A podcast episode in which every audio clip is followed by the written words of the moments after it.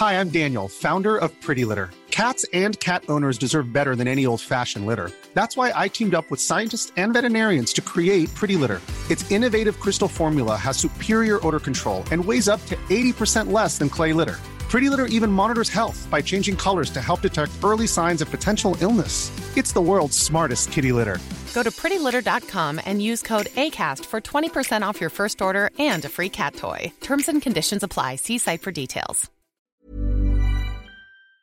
Merci d'écouter un bon moment en podcast. Il y a de grandes chances qu'actuellement on soit en tournée et que Navo soit en première partie. Donc venez nous voir sur unebonnesoirée.fr. Bisous, bonne écoute. Tu vas là Rendez-vous sur une bonne soirée pour FR Déjà, je termine dans l'émission. Attends, coupez la caméra, deux secondes, deux secondes. Attends, quoi, nique ma mère Attends, tu dis Ah, nique ta mère ta. Quoi, nique ta mère Nique ta mère. Mais je t'emmerde, moi, va te faire Moi, enculer. nique ta mère. Quoi Nique ta mère. Attends, attends, Attends, Et non, ça n'arrivera jamais cet extrait puisque ça n'est pas dans l'émission. C'est un faux extrait en début pour happer l'attention. C'est un bon moment générique.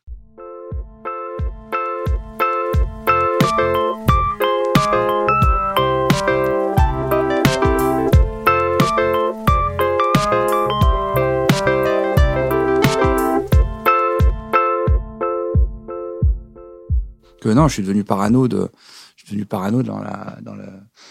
Est-ce que, tu vois, par exemple, on va faire l'émission Ouais, elle a déjà commencé. et en après fait. l'émission, Tu as commencé. Ah, on a commencé. Ça a commencé, je t'ai ah ça a commencé. Vu. Ouais, T'as vu ça Ah là Ah, bah, Eh, C'est ça le, le vrai talent Ah, journalistique. j'avoue, j'avoue, j'avoue. Tu devrais, tu devrais demander une carte de presse du coup. Bah ouais, Bah, tu leur montres ça et ils vont te la donner. bah. Par exemple, euh, là, on va faire l'émission et après tout le chemin du retour. euh, Est-ce que- je vais, je vais me refaire l'émission pour savoir si euh, j'ai dit des bêtises, si j'ai bien dit ce que je pensais, si j'ai été agréable avec tout le monde, si j'ai dit bonjour à tout le monde, si j'ai machin, tu vois. Donc en fait, je fais des, je fais des focus sur des, sur des trucs. T'as peur de déconner en fait. Alors qu'avant tu t'en foutais. En fait, j'ai peur de. Je... Ouais, alors après, je pense que c'est pas, c'est pas que je m'en foutais avant, c'est que, c'est que quand, euh, quand tu, quand tu bois et tout, enfin, j'étais, juste dans un autre mood.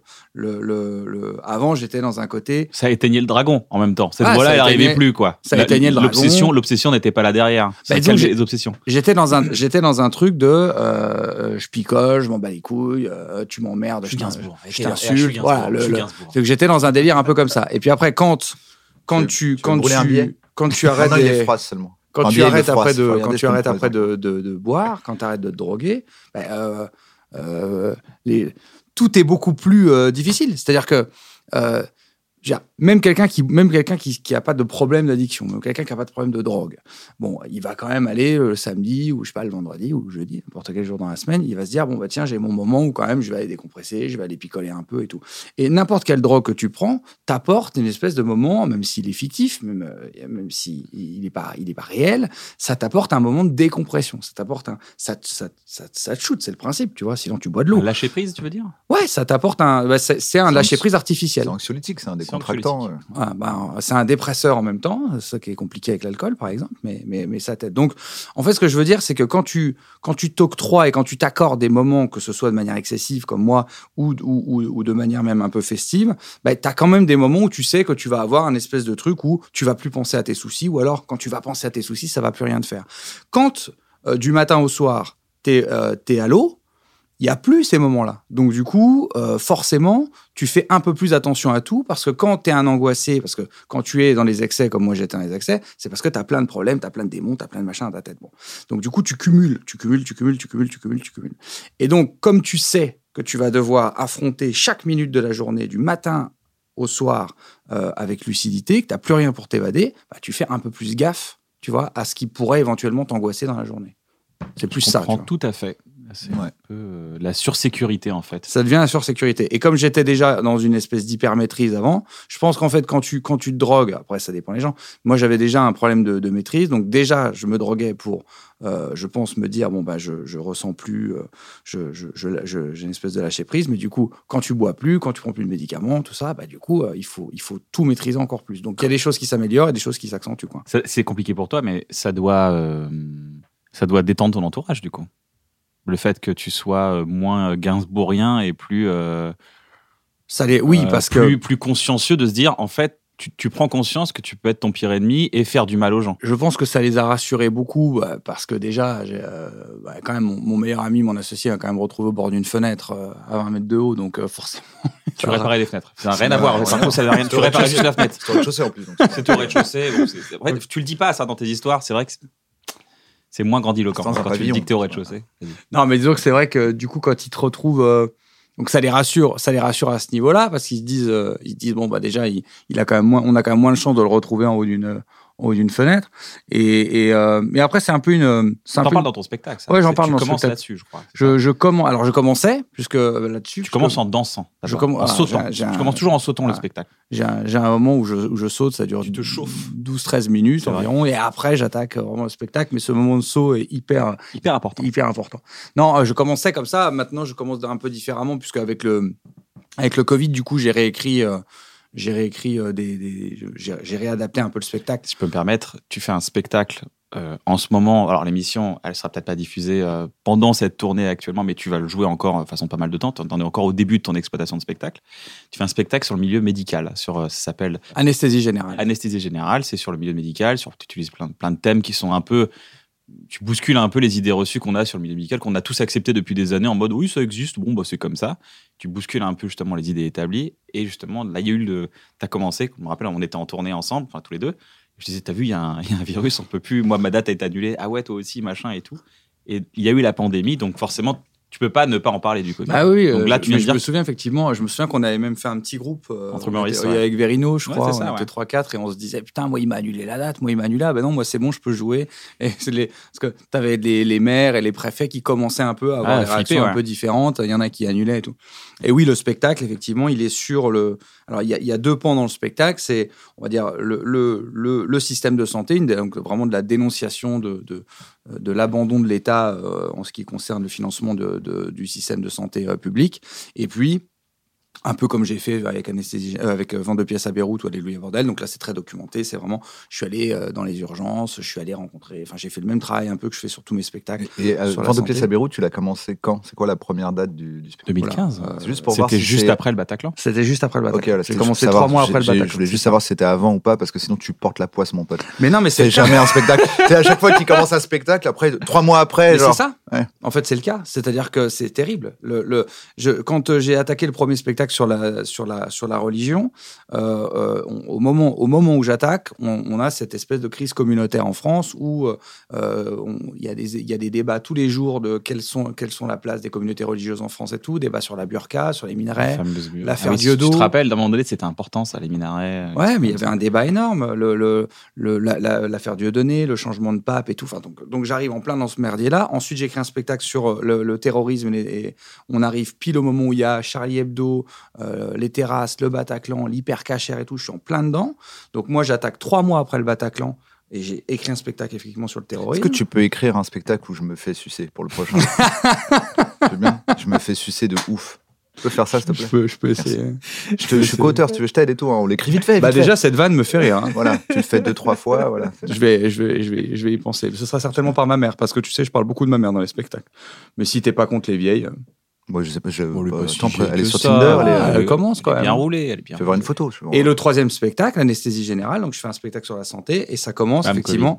euh, alors ça commence au, au moment, au moment où j'attaque le spectacle. Là, il y a la grève historique des urgences françaises, là où ils vont gazer les soignants dans la rue, euh, où il y a les CRS contre les soignants. C'est quand même des images terribles. C'est pour les Incroyable. préparer à mettre des masques et tout. Voilà. en fait. Et C'est ça derrière- qu'on comprend pas avec ce gouvernement. Et derrière, j'ai effectivement j'ai ce problème de, ah, et enfin derrière, j'ai ce problème. Je pense qu'on est plusieurs en France hein, de pandémie. C'est fou. J'ai ce, t'es le mec vraiment euh, très auto-centré. Et là, j'ai j'ai ce problème de Covid. Ça n'arrive qu'à moi, ce genre de truc. Ah, c'est relou. Compliqué quand même, parce que t'es euh, un des rares artistes à être totalement en production toi-même. Juste le deuxième pan, c'est quoi? Je crois que je t'ai coupé. tu Ah, pardon. après le vrai. Euh, premier le pan. premier pan, euh, euh, Déjà, je me suis retenu de faire des blagues avec le, le pan, l'oiseau. il y a un premier pan sur le sur le système médical. Donc c'est vraiment un truc très journalistique euh, comme je fais avant. C'est-à-dire, il y a des recherches, machin, machin. Et c'est vraiment de la dénonciation du système. J'ai vraiment étudié en fait comment on est passé du, de- du système numéro un euh, au monde à devoir euh, là en pleine pandémie donner des sacs poubelles aux, aux soignants parce qu'on n'a plus assez d'argent pour leur filer des surblouses. C'est ça qui est intéressant. Alors avant je m'arrêtais avant la pandémie, mais grâce à la pandémie entre guillemets, Grâce, bah ouais, génial. j'ai pu Non, mais c'est un fournisseur. agrandir le spectacle Bien et sûr. du coup voilà donc euh, donc du coup en fait ce qui est bien c'est que toute cette partie euh, qui était sur la santé déjà ben, finalement elle fait totalement écho à ce qu'on a vécu parce que moi j'étais déjà en train de dire avant la pandémie si un jour il y a un gros problème on saura jamais gérer parce que euh, le système de santé français est à l'agonie. Donc là, si tu veux, bah, j'ai eu malheureusement un exemple grandeur nature de ce que je disais déjà dans la première version du spectacle, que tu as vu. hein. Tu te rappelles, tu vois, je fais tout le système de, de- je fais l'historique de, D'abord, tu sautes. de la sécurité. Je saute 12 Mais minutes. après, tu fais d'abord. après, tac, Voilà. j'attaque sur. Donc, euh, donc ça, c'est le premier pan. Il y a un pan où il saute. Je sais pas comment rebondir à tes vannes sur les pans. Alors je vais, je, je fais comme pourtant, on t'a vu rebondir pendant si. 12 je- je minutes. oui, mais c'est pour ça, je fais tout sur le spectacle. Mais après, dans Ouais, la vie, Dans la vie, rebondir sur les pans, c'est. Et toute la deuxième partie euh, du spectacle, c'est euh, c'est un, c'est un travail sur. euh, euh, c'est c'est pour le coup, c'est mon, mon carnet de santé à moi. Quoi. Donc c'est vraiment tout. J'explique aux gens mes problèmes d'alcool, le, le- ce que j'ai découvert en cure de désintoxication, donc euh, tous les troubles psychiatriques qu'on m'a qu'on m'a décelés là-bas, etc. C'est marrant personnel. dans ce sens-là. C'est que tu commences par le général et tu Non, vas vers l'anecdote. C'est un peu mélangé. En fait, il, a des, il a des, euh, il revient des fois sur lui et il repart sur un sujet, il revient sur lui, il repart sur un sujet. C'est assez, euh, c'est assez smart, c'est fluide. Moi, j'ai vu euh, la deuxième, je crois. T'as vu la, alors t'as vu les, la, la- la- en fait, deuxième à Paris, t'en avais fait 20 ou voilà, 20, en fait, 25 on, on en a fait tournée. les- voilà, c'est ça, on avait fait des rodages Voilà. avant et après il y avait Paris et t'as vu la Ouais. deuxième à Paris. Pour expliquer, quand on écrit un spectacle, on, le rôde. Donc, c'est pas, euh, c'est pas du tout le cliché. euh, Ah, vous allez tester en province avant d'aller à Paris. Non, on Si, rôde c'est dans des petites ça. salles. Ah oui, non, c'est même pas une question de road. Non, non, c'est pas une question de Paris province. Il y a c'était une sorte d'opposition qui se crée dans c'est gens. parisianisme. Hein? C'est du mépris et du parisianisme. Mais non, bah Genre, non, je peux pas le on faire rôde à Paris. directement à Paris. Je vais d'abord rôder sur les pecnos, là. Alors, en ce qui est marrant, c'est que c'est euh, marrant, c'est que personnellement, pardon, j'ai- déjà euh, j'ai rôdé un an sur les Parisiens avant de partir en tournée. hein. Tu m'as provoqué. J'ai répondu à cette provocation. Je n'aurais pas dû. Mais non, je t'ai ouvert justement pour que Ah, tu puisses clarifier. Mais pour expliquer, c'est c'est pas on écrit un texte et on est marrant. C'est ça aussi. C'est qu'on a besoin de pratiquer, de l'avoir dans le corps. Moi, On a- si. Oui, Ah oui. moi si, moi si. Personnellement, je suis encore. Voilà, toi, je sais que débutant. tu as besoin de. C'est vrai que j'ai besoin de, travailler. Non, mais oui, en fait, il y a, tout le temps. Un spectacle, il, a, il a vraiment besoin de mûrir. En fait, toi, tu écris un texte, tu, tu, tu, tu mets le maximum pour que ce soit drôle, et puis après, bah, tu le testes. Parce que t'es t'écris deux heures et demie, de- toi. Toi, t'écris deux heures, trois heures à chaque fois. donc, Ouais, euh, alors en fait, en, en fait, en vrai, j'écris 4 heures, et puis après, ça. je coupe. c'est ça. Parce que donc j'arrive, j'ai 90 pages, je dis, ah, c'est un peu long quand même. On fait des lectures, on dit combien ça fait 3h15. Ouais, donc du coup, sur scène. Mal au cul, mal au cul, mal au cul, les gens, mal au cul à la fin du spectacle. Donc non, en fait. Il y a quelqu'un qui pointe, qui dit Bon, là, par exemple, c'est pas marrant pendant 8 minutes d'affilée. Peut-être c'est un peu long. Mais Là, j'ai mal au en, cul. en plus, c'est vraiment comme ça que ça se passe. hein. C'est compliqué, hein, parce que en plus, comme tout est lié. tu pars euh, des idées.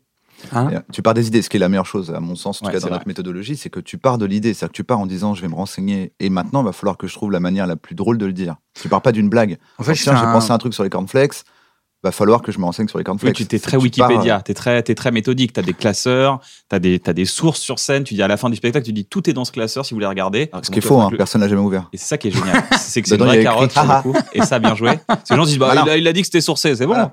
Non, je Non, fais mais- un en en fait, je fais vraiment comme un entonnoir. C'est-à-dire que, par exemple, pour la santé, on a dit, OK, quels sont tous les thèmes de la santé? Donc, on a fait un grand tableau, on a mis tous les thèmes, après, on les a rassemblés, machin, et on commence à étudier, on survole chaque thème. Et dans chaque thème, on trouve un truc qui est cool, on resurvole, chaque, euh, cool, cool, cool. fais- Et à la fin, on a une dizaine de thèmes. Et on se dit, OK, là, on a 10 trucs intéressants sur 10 thèmes. Euh, Qu'est-ce qu'on. tu vois, et, on, et, on, et après, je, je, je, je, je creuse un peu plus profondément chaque thème. Et là, je dis, ah ouais, ça, c'est vraiment cool. Et après, je vois ce qui m'inspire le plus. Tu vois, à la fin, j'ai 7, 8, 9 thèmes. Je me dis, OK, celui-là, il m'inspire grave, celui-là aussi, celui-là aussi, celui-là aussi. Tu peux te lasser et changer en cours. hein, Tu peux. Non, t'es- une fois que tu as trouvé le truc, tu kiffes, tu t'y vas, quoi. Tu fonces. Ouais, non, généralement, pour le coup, il y a un- c'est vraiment. je- moi, je choisis. Je sais, par exemple, il y, a des- il y a des humoristes qui font ça. Moi, je sais pas faire ça. Mmh. C'est aller avec un texte, tu sais, un peu en mode euh, je suis en rodage. Et ils arrivent avec quelque chose qui est pas complètement prêt. Le public est au courant. et ils vont sur scène, et ils sont hyper détentes. Et ils disent voilà, je suis en rodage. Ça, je raye, ça, j'aime pas. Ça, je, tu sais je- pas faire je, ça. je, je suis Mais c'est, en, plus, tu es, dans une. euh, à un moment donné, tu lâches ton texte, tu n'es même plus dans ton propos. Tu- ton propos, tu l'as sauvegardé au début, mais tu es plus dans une performance. Parce que moi, quand je te vois, t'es, euh, la dernière fois que je t'ai vu, c'était aux Folies Bergères. Tu étais dans un stade d'épuisement, tu plus de voix, tu rien, et tu criais sur scène, tu te, enfin, étais à fond, et je me disais, waouh, à un moment donné, tu même plus dans ton texte, tu dans la performance et le lâcher prise et le don de soi, où tu étais vraiment. Ah, C'est pour ça que je dis quand tu sautes au début, tu t'échauffes. Il y a, y a y a y a- y un truc très cardio, très fort, très, tu vois, quand tu es sur scène, c'est une performance. Moi, je suis très calme, je suis très posé. Après, j'ai des, moments de jeu, mais, mais là, t'es waouh. Bah, en fait, je crois que ça, ça- j'ai vraiment un truc de, de- comme euh, ça, le mot va paraître très exagéré, mais, mais c'est comme ça que je le ressens. Génie. Le génie, ouais. Ouais. non, vraiment, il y a, il y a vraiment un côté trans. hein. C'est-à-dire qu'il y a vraiment Ça un côté, euh, euh, il y a, je ressens plus la fatigue et tout, machin, je deviens vraiment ouf, tu vois. Il y a- Ça se voit je, je sens dans ma tête, euh, L'adré, l'adrénaline ouais, ouais, j'ai un, espèce de shoot d'adrénaline et je sens vraiment que je deviens, je deviens un peu ouf, tu ressens ça aussi quand tu boxes? Oui, il y a quelque chose qui se rapproche de ça, mais comme j'ai pas vécu, à, à part plus jeune là, mais j'ai pas, j'ai pas vécu de, de, de moments de. Je pense que tu peux, tu ne peux ressentir ça que dans un moment un peu extrême, donc peut-être dans la compétition que j'ai pas, que j'ai, j'ai fait de la compétition quand j'étais adolescent, mais j'en ai pas refait depuis en étant adulte. Enfin, j'en ai refait un tout petit peu adulte, mais pas pas assez pour ressentir ça. Mais je pense que tu peux ressentir, tu ne peux ressentir ces moments-là. euh, d'adrénaline que quand tu es au bout du bout du bout. Donc je pense que euh, quand tu es dans l'extrême de, ton, de, de, de ta pratique ou de ton exercice, là je pense que tu peux le ressentir. Du coup, est-ce que c'est un peu ta dernière drogue? Ah oui, complètement. Le sport est ça. Ouais. Le, le, le, le sport, c'est ma petite drogue quotidienne pour avoir un shoot d'adré et de me sentir bien, un peu d'endorphine. T'es dans une de- guerre de maintien de substances en fait. Je suis dans, je, je suis totalement, en fait, je, comme je suis obsessionnel excessif, j'ai, je suis rentré dans le truc inverse. Et alors, est-ce que tu peux juste dire exceptionnel, et obsessionnel, et excessif Et exceptionnel aussi. Alors, j'ai Excessivement aussi exceptionnel. mon, mon bilan psychiatrique officiel, c'est, euh, c'est, c'est que je suis. Il est euh, dans le classeur? Il y aura un euh, classeur à la fin de l'émission. Si vous a- voulez vérifier, c'est vrai. Tout est vrai. la liste officielle euh, entre guillemets de mes maladies psychiatriques, c'est que donc je suis euh, je suis alcoolique. euh, ça c'est une maladie neurologique. C'est un truc à- que tu es à vie du coup? Oui, ouais. D'accord. C'est-à-dire que c'est- tu as un récepteur qui est totalement ouvert à, à l'alcool, Ouais. Alors il y a, je peux. qui je- se refermera jamais. Non, je peux expliquer de manière un peu, je peux vulgariser un peu le truc. Je Oui, s'il te précise plaît, bien ouais, que je vulgarise non, parce non, que ne m'envoyez pas euh, 450 messages pour me dire oui, mais non, c'est pas exactement ça. Je sais, mais je, je vulgarise. Grosso modo, euh, bon, l'alcool. C'est toujours un peu compliqué de parler de dépendance parce que euh, c'est une vraie maladie neurologique, la dépendance. C'est une maladie qui est reconnue par l'OMS, hein, qui s'appelle la maladie de la dépendance. euh, attends, la maladie des, de, de la dépendance et les émotions, je crois, la maladie, un truc un peu comme ça. Donc c'est une. euh, Donc ça, veut dire que c'est une maladie neurologique. ça veut dire que c'est diagnostiqué, c'est pas forcément de ta faute. Ça n'est pas de ta faute. C'est ça que c'est ça, Euh, c'est ça que c'est C'est par pas, important. exemple- oh, il s'est laissé aller. C'est pas ça, tu vois. Non mais c'est important, c'est important de le dire parce qu'il y a des gens, ils pensent que ils ont déconné et du coup il y a le cycle de la culpabilité du oui mais c'est ma faute parce que je ma faute que je ma faute je ma faute je ma faute. En fait, c'est un peu compliqué parce que euh, tu les les je vais je vais essayer je vais essayer d'être clair dans l'explication. Le- les substances sont addictives en soi. Ouais. Donc tu peux ne pas avoir de maladie, euh, euh, tu peux ne pas avoir cette maladie de, de, de l'addiction et devenir addict à un produit. D'accord. Tu n'es pas addict, je te, je te fais boire euh, du Sky euh, pendant six mois tous les jours, tu vas avoir, un- tu vas avoir besoin d'un sevrage parce que la substance est addictive. D'accord. Si je te force à fumer les clopes tous les jours, tu vas, tu vas avoir un, un manque de nicotine à la fin de. Mais je peux avoir un sevrage fini et un sevrage qui restera toujours ouvert. Voilà. Et après, tu peux avoir. Et après, on va dire que certaines personnes ont des propensions à l'addiction qui sont plus ou moins importantes. Et dans cette proportion, dans cette propension à l'addiction, tu as une propension vraiment de base. Et puis tu as après, euh, si tu veux, va s'ajouter à cela, euh, ben pour certaines personnes des problèmes personnels, euh, des, des problèmes psychiatriques, tu vois, c'est un, peu- un peu mon cas, etc. Donc, si tu veux, c'est un mélange de plein de choses. Mais tu as une base d'addiction, c'est-à-dire que quelqu'un peut ne pas avoir de problème dans la vie, peut ne pas avoir besoin de s'échapper avec une drogue et Ouais. être totalement addict parce qu'il a un problème d'addiction. C'est une maladie neurologique et on va dire, donc pour expliquer dans les, vraiment dans les grandes lignes, on va dire que tu as une zone qui s'appelle la zone de récompense. Euh, la zone de récompense, c'est euh, la, première fois que tu vas manger de la papaye, par exemple, euh, et ton cerveau, il dit Ah putain, on aime bien la papaye, c'est vraiment cool la papaye. Donc toi, t'es pas addict, bon ben voilà, tu gardes dans ta tête que t'aimes bien la papaye, puis un jour, bah, tu vas repasser devant un truc de papaye, tu vas dire Tiens, je vais acheter une papaye, c'est vrai que j'aime bien. Bon ben, on va dire que le mec qui a un problème de, de dépendance, il mange une fois de la Sur le mec papaye. qui parle à l'île- qui part à l'île Maurice quand même. Il a des exemples de. Ça marche avec la papaye C'est- Ouais, mais avoue que l'explication, elle est chouette avec Ouais, papaye. ouais, papaye, tu vois, il y y a du soleil, tu vois, on sent un truc. Le, mot Ouais, papaye est rigolo en papaye. plus. Et, donc le mec, va- donc le mec a un problème d'addiction, il va manger une fois de la papaye, il va dire son cerveau tout de suite il dit attends Ouais, attends ça c'est vraiment cool, il faudrait qu'on en prenne deux C'est- trois quand même pour la c'est maison. très chasseur-cueilleur, le sucre, c'est très. Oh, là, des framboises. Manger toutes les framboises. Il faut que je prenne Manger tous les de plus en bonbons, plus de manger tout le papaye, Nutella, papaye, etc. papaye, papaye, et tu te retrouves avec des stocks de papaye, puis après tu as peur de plus avoir de papaye, alors il te faut de la papaye chez toi, tu fais pousser des papayers. Je sais pas si c'est Non, ça existe. c'est ça, c'est ça. Je sais Ouais, pas les si papayes- ça- la papaye Je sais même pas si ça pousse dans un arbre. L'État de taxe de plus en plus la papaye, tu continues d'en prendre. On Voilà, te et met tu attention, deviens- la papaye tue, tu la prends quand même. Et tu deviens fou, euh, et tu deviens fou avec la papaye, etc. Après, tu as des, t'as des degrés, euh, par exemple, tu as aussi des degrés, entre guillemets, d'alcoolisme. Tu as des alcooliques qui vont boire la même chose tous les jours, tu en as qui montent. Moi, j'avais la forme, euh, la, ce que j'appelle l'alcool noir, c'est-à-dire que moi, j'ai toujours bu plus que tout le monde. Euh, je me retenais de boire la semaine. Pendant des années, j'ai réussi à me retenir de boire. Je dis bien retenir, hein, parce que je me retenais de boire. Et à un moment donné, j'ai pété un câble. Et moi, en un an, je suis passé à boire le matin, à boire 6-7 litres de vin par jour. Tout le monde me dit c'est impossible de boire 6-7 litres de vin par jour. Si, si, je vous assure. Vous savez, une bouteille de vin, c'est jamais que trois verres. hein. Donc, euh, quand tu attaques le matin, il n'y a aucun problème. Et puis, C'est des gros verres. Trois grands verres quand même. Parce que moi, je bois, quand je bois un petit verre de vin, c'est genre. oh, c'est bon le vin. Mais Ouais, mais pas tu le- sais, en fait, les on- verres de vin, c'est tu, tu te tu Ah, ouais, au vin là. on En se fait, rend c'est pas, comme on toutes se les rend pas compte. c'est comme le gars qui dit euh, et à un moment, bah, je me retrouvais de 7 h du mat à 3 h du mat et je dormais que 4 heures à jouer aux jeux en ligne, au au casino en ligne. Et tout le monde dit mais non, c'est pas possible. Le mec dormait pas que 4 heures. Qu'en fait, c'est bah, c'est le problème de l'addiction. En Ça- fait, tu, tu- en tête, te rends pas compte, Ouais. mais euh, tu vois, une bouteille de vin, c'est 75 centilitres. Je crois que ce qui te servent dans un bar, c'est 12,5, tu vois. Non, mais donc je- ça va je- quand même. Je suis pas en train d'en en- Non, non, mais je sais, je sûr. sais, mais je veux dire, ça va, ça va vachement vite. Euh, donc en fait, on, on, on- C'est une maladie exponentielle. C'est-à-dire que tu n'as pas de limite. La seule Alors voilà, limite, c'est que quand red tu la- bourré.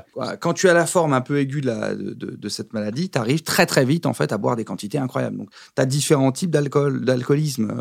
tu as vraiment des gens, comme je te dis, qui vont garder la même dose tout le temps. Et puis tu as des gens qui vont vraiment partir, partir, en, partir en- vraiment en, en cacahuète très très fort.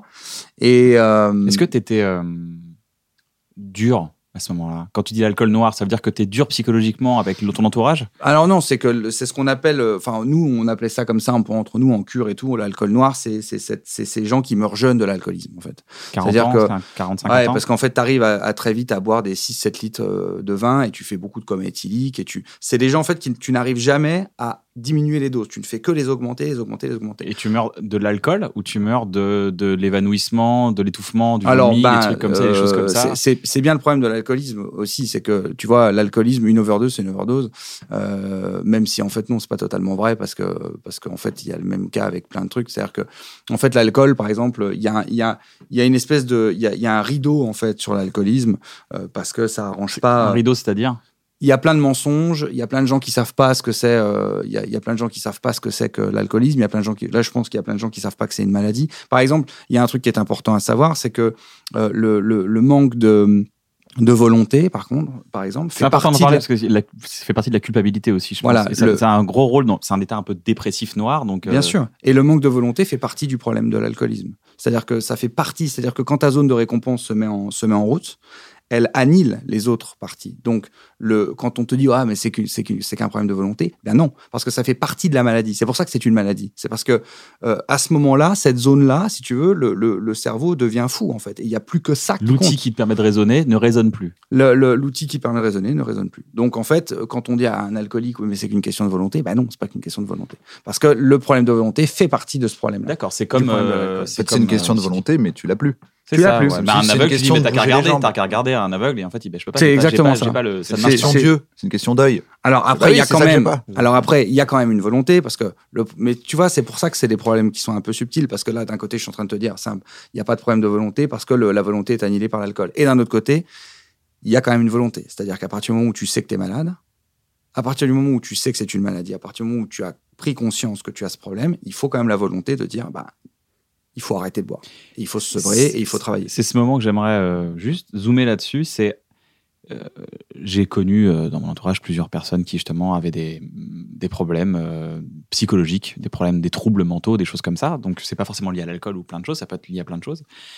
À quel moment tu te dis là, là, parce que la première fois on te dit ouais t'es chelou, t'es bizarre, machin, t'es relou, t'es, ouais, j'arrive pas à te cerner 10 fois, 15 fois, 20 fois dans ta vie, puis à un moment donné tu te dis peut-être que les gens ont raison ou c'est quoi le déclic qui t'amène justement à te dire là faut que je transforme quelque chose dans ma vie profondément parce que j'ai enfin j'ai besoin d'aide en fait à quel moment tu te le dis ça? C'est quoi le déclic? Je pense que le déclic devrait être euh, le moment où tu t'aperçois que tu détruis ta vie.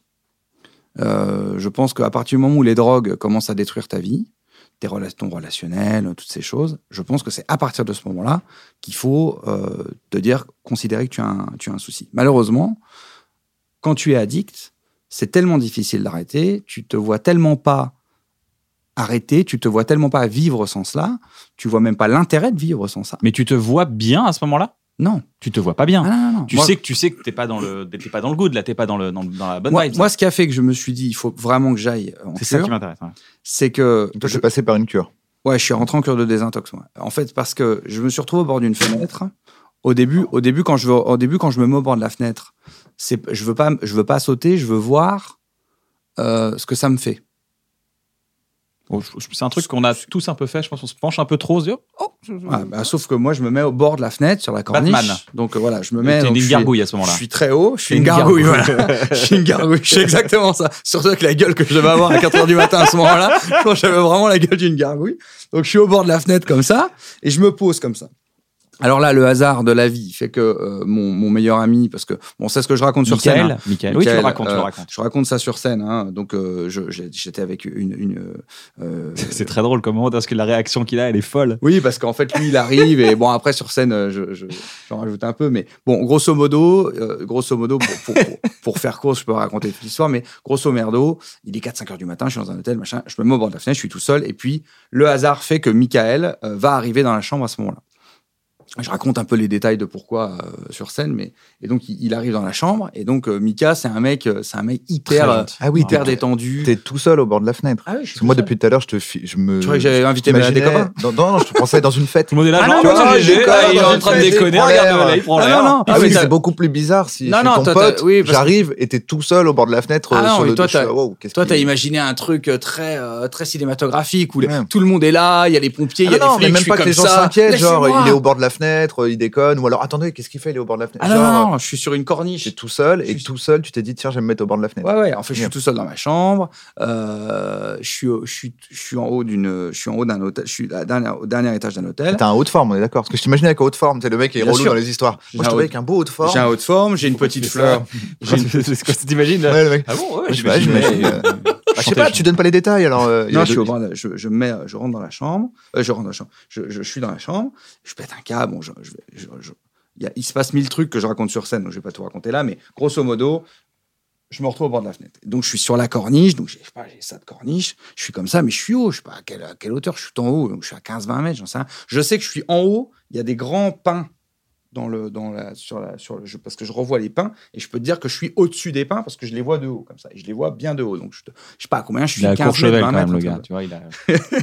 et, et donc, je suis au bord de la fenêtre. triche. Donc, je suis au bord de la fenêtre euh, comme ça. Et donc, il y a, y, a, y a Mika qui rentre dans la chambre et tout.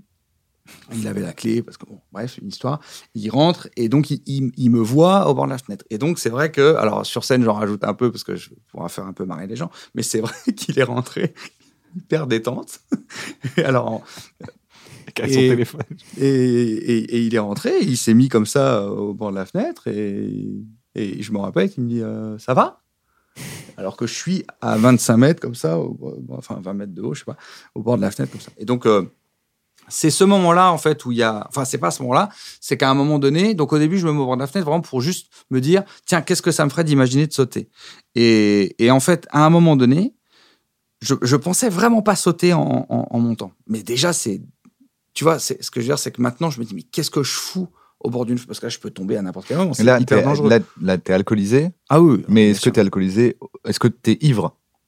Ah, mais je sais plus, en fait, j'étais Tu jamais vraiment ivre. Parce que quand t'analyses a posteriori, mais est-ce que quand tu bois beaucoup, beaucoup d'alcool, t'es de moins en moins euh, grisé par l'alcool À quel point Ouais, mais tu, tu peux... bois de plus en plus. Ça. À ce, moment, à ce moment-là, tu- j'ai tellement bu que oui, de toute façon, je suis ivre. Mais après, moi, je me sentais pas ivre. Mais oui, je suis complètement ivre, évidemment, tu vois. Et donc, et donc, je suis là. Et en fait, il me parle, il essaie de me calmer. Euh, Jérém, Jérém, il faut rentrer quand même là. Parce que je lui dis, dès qu'il rentre, je lui dis, t'inquiète pas, je veux pas sauter. Aucun, inquiétant. aucun- ce qui est aucun sens. C'est inquiétant, parce que moi, tu fois, je- rentres, tu moi, rentres, rentré mec, il a chez- un flingue comme ça, et dit, t'inquiète pas, je vais pas tirer. Moi, je suis rentré chez ma meuf une fois, euh, j'arrive à la maison, je dis T'inquiète pas, je t'ai pas trompé. Euh, Elle s'est dit que c'était bizarre. Tout de suite, ça, ça, ça, ça T'arrives, bonjour, je t'ai pas trompé. Bah, bah, pourquoi t'en parles? Et donc, je suis, euh, et donc, je suis là au bord euh, du truc, et puis il vient. Il vient, et puis, euh, et puis donc voilà, donc je sais, je sais plus ce que je disais. Donc, bref, on, donc il te parle tout parle et tout ça. doucement et Il parle, et, et à un moment donné, et à un moment donné, je regarde le, le- je regarde le vide, et, et là, et là, tout d'un coup, en fait, c'est ce que je dis sur scène, c'est que l'idée de sauter ne, ne me, me- me procure de la joie. C'est-à-dire que je passe d'un état où je suis triste, où je suis malheureux, je me mets au bord de la fenêtre en me disant, c'est ça qui est ouf, c'est que tu, tu montes au bord de la fenêtre parce que tu es malheureux et que tu veux t'imaginer en train de sauter pour voir ce que ça te fait, et là, tu es malheureux, mais tu veux pas sauter, et à un moment donné, je regarde le vide, et là, je ressens de la joie. Je me dis, putain, mais en fait, c'est tellement simple, il y a tellement pas de raison de se prendre la tête avec tout ça. Il y a tellement pas de raison d'être triste, d'être malheureux, d'être machin. Et donc, je me dis, mais putain, je vais, je vais juste faire ça et c'est fini. Dans deux secondes, euh, je vais rien sentir et, je vais, et, et c'est cool. Tu vois. Et donc là, je ressens de la joie. Et donc, je fais ça. J'espère Et qu'il a je pas fais ça. sauté. Et au moment. J'attends de voir la fin. et au moment où je- la fin, quelle est la fin de l'histoire. Je suis un peu, je suis un peu. euh, Ah, là, là. On attend, on Ah, attend. Ouais, comme tendu ça, ses lèvres, vrai. trop. hein. Et au moment où je fais ça, au moment où je, comme, où je sens que je glisse, en fait, parce que je, je vais- j'y vais, tu vois, et au moment où je sens que je glisse, là, je pense que c'est mon instinct de survie qui est revenu. Et donc là, je pète un câble, je m'a- je m'accroche comme ça, je dis putain, putain, faut que je rentre, faut que je rentre. Et en fait, là, je rentre, je me mets le plus au fond possible de, de, de, de la chambre d'hôtel, comme si euh, le vide allait m'attirer. Et, et c'est à ce moment-là que je dis à Michael, il faut m'enfermer, il faut que j'aille, il faut que je me soigne parce que la prochaine fois, je vais sauter. En fait, c'est la, c'est la première fois de ma vie où je me dis, là, je, je perds vraiment totalement le contrôle. C'est-à-dire que je ne veux pas mourir, et là, j'ai eu envie de mourir pendant, pendant quelques secondes. Donc là, je dis, il faut que je me soigne. J'ai été tenté par l'expérience en tout cas. T'as as, senti, t'as as, entrevu une joie. C'est Ah, mourir, je- mourir ou c'est l'expérience de sauter Non, non, non, non, je voulais mourir. Tu voulais arrêter? Ouais, je voulais mourir. C'était fini la peine lourde, tout ça, tu fais couper. Et j'avais de la joie à le faire. Donc, et, et- Il y avait un sentiment de joie. de joie. Je me suis dit, c'est cool, dans deux secondes, je suis mort. D'accord. Mais tu as eu des signaux d'alarme avant, avant ce, ce Oui, signal mais je sais pas comment principal. expliquer. Je, je sais que ça peut paraître dingue, mais en fait, c'est ces deux secondes-là. C'est ces deux secondes où, en fait, j'ai fait comme ça pour, pour me jeter. Et donc, cet instinct de survie qui m'a repris. euh, C'est fou C'est que ces deux secondes-là qui m'ont donné le déclic de me dire il faut absolument que je me soigne. scénaristiquement, c'est dans, dans, dans tous les films, c'est au moment où le gars va mourir qu'il prend conscience de son changement. C'est un truc très très utilisé Ouais, scénaristiquement. en, en fait, je pense que, Parce que- même si c'est moins visible, parce que c'est genre j'étais prêt et je me suis rattrapé par instinct de survie, il a raté son suicide. Oui. C'est ça que d'habitude, rater son suicide, tu vois, bon, il a pris des médicaments, finalement, il s'est réveillé à l'hôpital. Mais souvent, les gens qui ratent leur suicide, c'est là, c'est un départ pour. euh, Mais, mais, un peu le même mais, truc, mais je parce que, mais parce que c'est une, c'est, c'est, je pense que c'est très utilisé d'un point de vue euh, scénaristique parce que c'est, parce que c'est très vrai. En fait, le, le, quand, quand je suis allé en. Comme le racisme Euh, dans les comédies françaises, tu vois, c'est parce que c'est très vrai. Que... Parce qu'ils ont raison. Vrai, ça.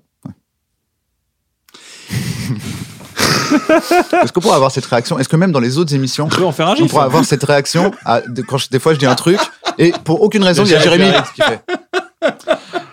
Ouais, c'est un gif, ça c'est clairement. Je veux un gif de ça, l'équipe. Merci les amis. Euh, Ça enlève du côté un peu sexy internet de dire je veux un gif de ça, t'es le prince du web. genre. Je veux un gif. Faites- Faites-en un même C'est vrai, ça fait un peu prince du Moi, je, suis, bah, je suis- je suis le lord. Faites-moi un gif. Le, gif. le lord des gifs, le lord. Non, mais ce que je veux dire, c'est que c'est évident. C'est, ça paraît, ça paraît très cliché. En même temps, c'est évident. Et en même temps, et en même temps, c'est Mais forcément les clichés, très vrai. les clichés bah, sont basés Mais sur une évidemment, certaine vérité. Quand, quand moi, quand, euh, là, euh, après la cure de désintox, j'ai fait des réunions alcooliques anonymes, narcotiques anonymes, parce que comme je prenais aussi des médicaments, je pouvais aller partout. J'avais vraiment la carte, je pouvais aller chez des toxicos, je pouvais aller partout. Bonjour, ouais, je prends de tout, je prends de tout. Cherchez pas, je prends de tout. Et, et du coup, quand Ils tu font un pass global. euh, Non, mais en fait- genre, en fait, t'as un cool- forfait, t'as un truc comme ça. non, comme au t'as ski, une- Comme au ski, genre, t'as- non, mais c'est bon, j'ai toutes les. euh, Non, t'as une, t'as un petit badge. Bah, après, moi, j'y vais plus maintenant, mais, mais ça m'a, c'est ce qui m'a vraiment m'a sorti de ça. Mais t'as un petit badge, tu sais, on te donne un badge euh, tout- toutes les, tous les mois. Je sais plus, je crois que Ah oui. as un tous Ah oui, c'est ça. les Ouais, étapes, 12 euh, étapes, les fameuses 12 Ouais, t'as un étapes. porte-clés, euh, t'as un porte-clés, ce qui est très bizarre d'ailleurs, parce que t'as pas envie, tu vois. C'est très bizarre d'avoir sur son porte-clés un truc qui monte. Si t'as pas 11 ans, c'est bizarre d'avoir un un déjà. porte-clés. Il n'y a que chez les, chez les, SD chez les SDF anonymes, c'est pas un porte-clés parce que ça, ça casse le moral et tout. Voilà. Mais sinon, euh, pour les autres, ça- c'est un porte-clés. Mais le, le, le- oui, les- en fait, quand tu vas au, quand tu vas aux alcooliques anonymes, euh, narcotiques anonymes, euh, enfin cocaïnomanes anonymes, enfin il y a tous les trucs anonymes. Alors, comment ça se passe quand on est Jérémy Ferrari de la télé et qu'on va dans un truc qui Bah, s'appelle les machins anonymes? Bah, c'est bien, c'est bien, c'est bien pour ça qu'au bout d'un moment, j'ai arrêté d'y aller. Parce que euh, au début, ça va. J'avais trouvé plein de techniques. Je mettais une casquette, j'arrivais à la fin. Donc en fait, j'arrivais tout. Enfin, j'arrivais à la fin. J'arrivais pas à la fin de la réunion, mais j'arrivais. Je rentrais en dernier, donc je me mettais au fond, tout ça. Les gens se retournent pas forcément et tout. Et puis, euh, donc au début, je, au début, j'ai pas trop senti. Et puis les gens te, se focalisent pas là sur toi. Donc euh, je pense qu'il y avait quelques personnes qui m'ont reconnu, mais au bout d'un moment, en fait, on a commencé à beaucoup me reconnaître. Et puis euh, il y a eu des périodes en fait où j'étais un peu à droite à gauche. Donc euh, J'a- J'allais, j'allais à une là, une là, une là, dans, dans plusieurs endroits en France. Donc ça, ça roulait à peu près. Mais quand je suis, quand je suis revenu à Paris et que du coup j'ai, j'ai dû y aller vraiment à, à peu près au même tout le temps, là on a commencé un peu à me reconnaître. Du coup j'ai arrêté. C'est pas que les gens m'ont cassé les couilles, c'est que du coup euh, tu. Ça enlève tu- un peu du. Ah oui, parce qu'en fait, ce qui est intéressant, si tu veux, c'est que, euh, et c'est pour ça que moi je conseille ces réunions à, à- à- n'importe qui, parce que c'est, c'est, c'est- déjà c'est gratuit, euh, c'est extrêmement Ah bah, bienveillant, et puis c'est, et puis c'est un truc qui, C'est une- c'est une- ça marche? Bah, de ce que je sais, c'est l'un des trucs, voire le truc, voire le seul truc qui marche. Alors après, quand je dis le seul truc qui marche, attention, il y a des gens qui s'en sortent autrement. Mais disons Bien que sûr, mais ça a fait ses preuves. c'est on a il y a un taux de réussite euh, qui, est, qui, est, qui est assez ouf par rapport aux autres euh, cures. Et, et- et- C'est que ça doit être ça doit être dur d'entamer un process de guérison long, de se dire il y a un process parce que le, la, la motivation de- du long terme, elle est très euh, elle est très floue quand tu es dans une situation de justement de, mal-être, de dépendance. Tu as envie que ça aille mieux tout de suite, quoi. Tu vois, tu as envie de réponses euh, claires, nettes, précises. Et là, on va te dire non, c'est un voyage, ça va durer longtemps. Tu vas aller à ces réunions, ça, En fait, c'est un, c'est, tu peux le voir de deux manières. Soit tu te dis, c'est un long chemin, soit tu te dis, je peux gagner dans la seconde. Tu es en train de boire un verre, soit tu te dis, ok, c'est mon dernier. Voilà, maintenant toute ma vie, il faudra que je lutte contre ça. Soit tu peux te dire, c'est mon dernier verre, j'ai gagné. J'ai déjà gagné. C'est toi qui décides de comment tu vois ça. C'est-à-dire que je pense qu'il y a beaucoup de gens qui doivent faire plusieurs cures pour que ça fonctionne. Parce que toi, dans l'ordre, historiquement, euh, pour reprendre le fil de ton histoire, donc après, ce... après l'hôtel, là, euh, c'est une cure de désintoxication que tu fais. Ouais. C'est pas tout de suite les alcooliques anonymes et les, les réunions. Oui, mais la cure de désintox que je fais en Suisse, elle est basée sur le programme des alcooliques anonymes. Ok. Donc, je suis avec des médecins, il y a des spécialistes de tout. C'est comme ça aussi qui, c'est grâce à ça que je vais avoir mon bilan psychiatrique parce qu'il y a des, il y a des spécialistes de, dans, un peu dans tous les domaines dans cette cure. C'est une cure de ouf. Elle est géniale. T'as des, t'as des, des, des 10-15 dans un espèce de chalet. Et tu as des psychiatres, des psychothérapeutes, tu as de tout. Tous les spécialistes sont un peu là. Et tu as des entretiens individuels, tu as des trucs de groupe.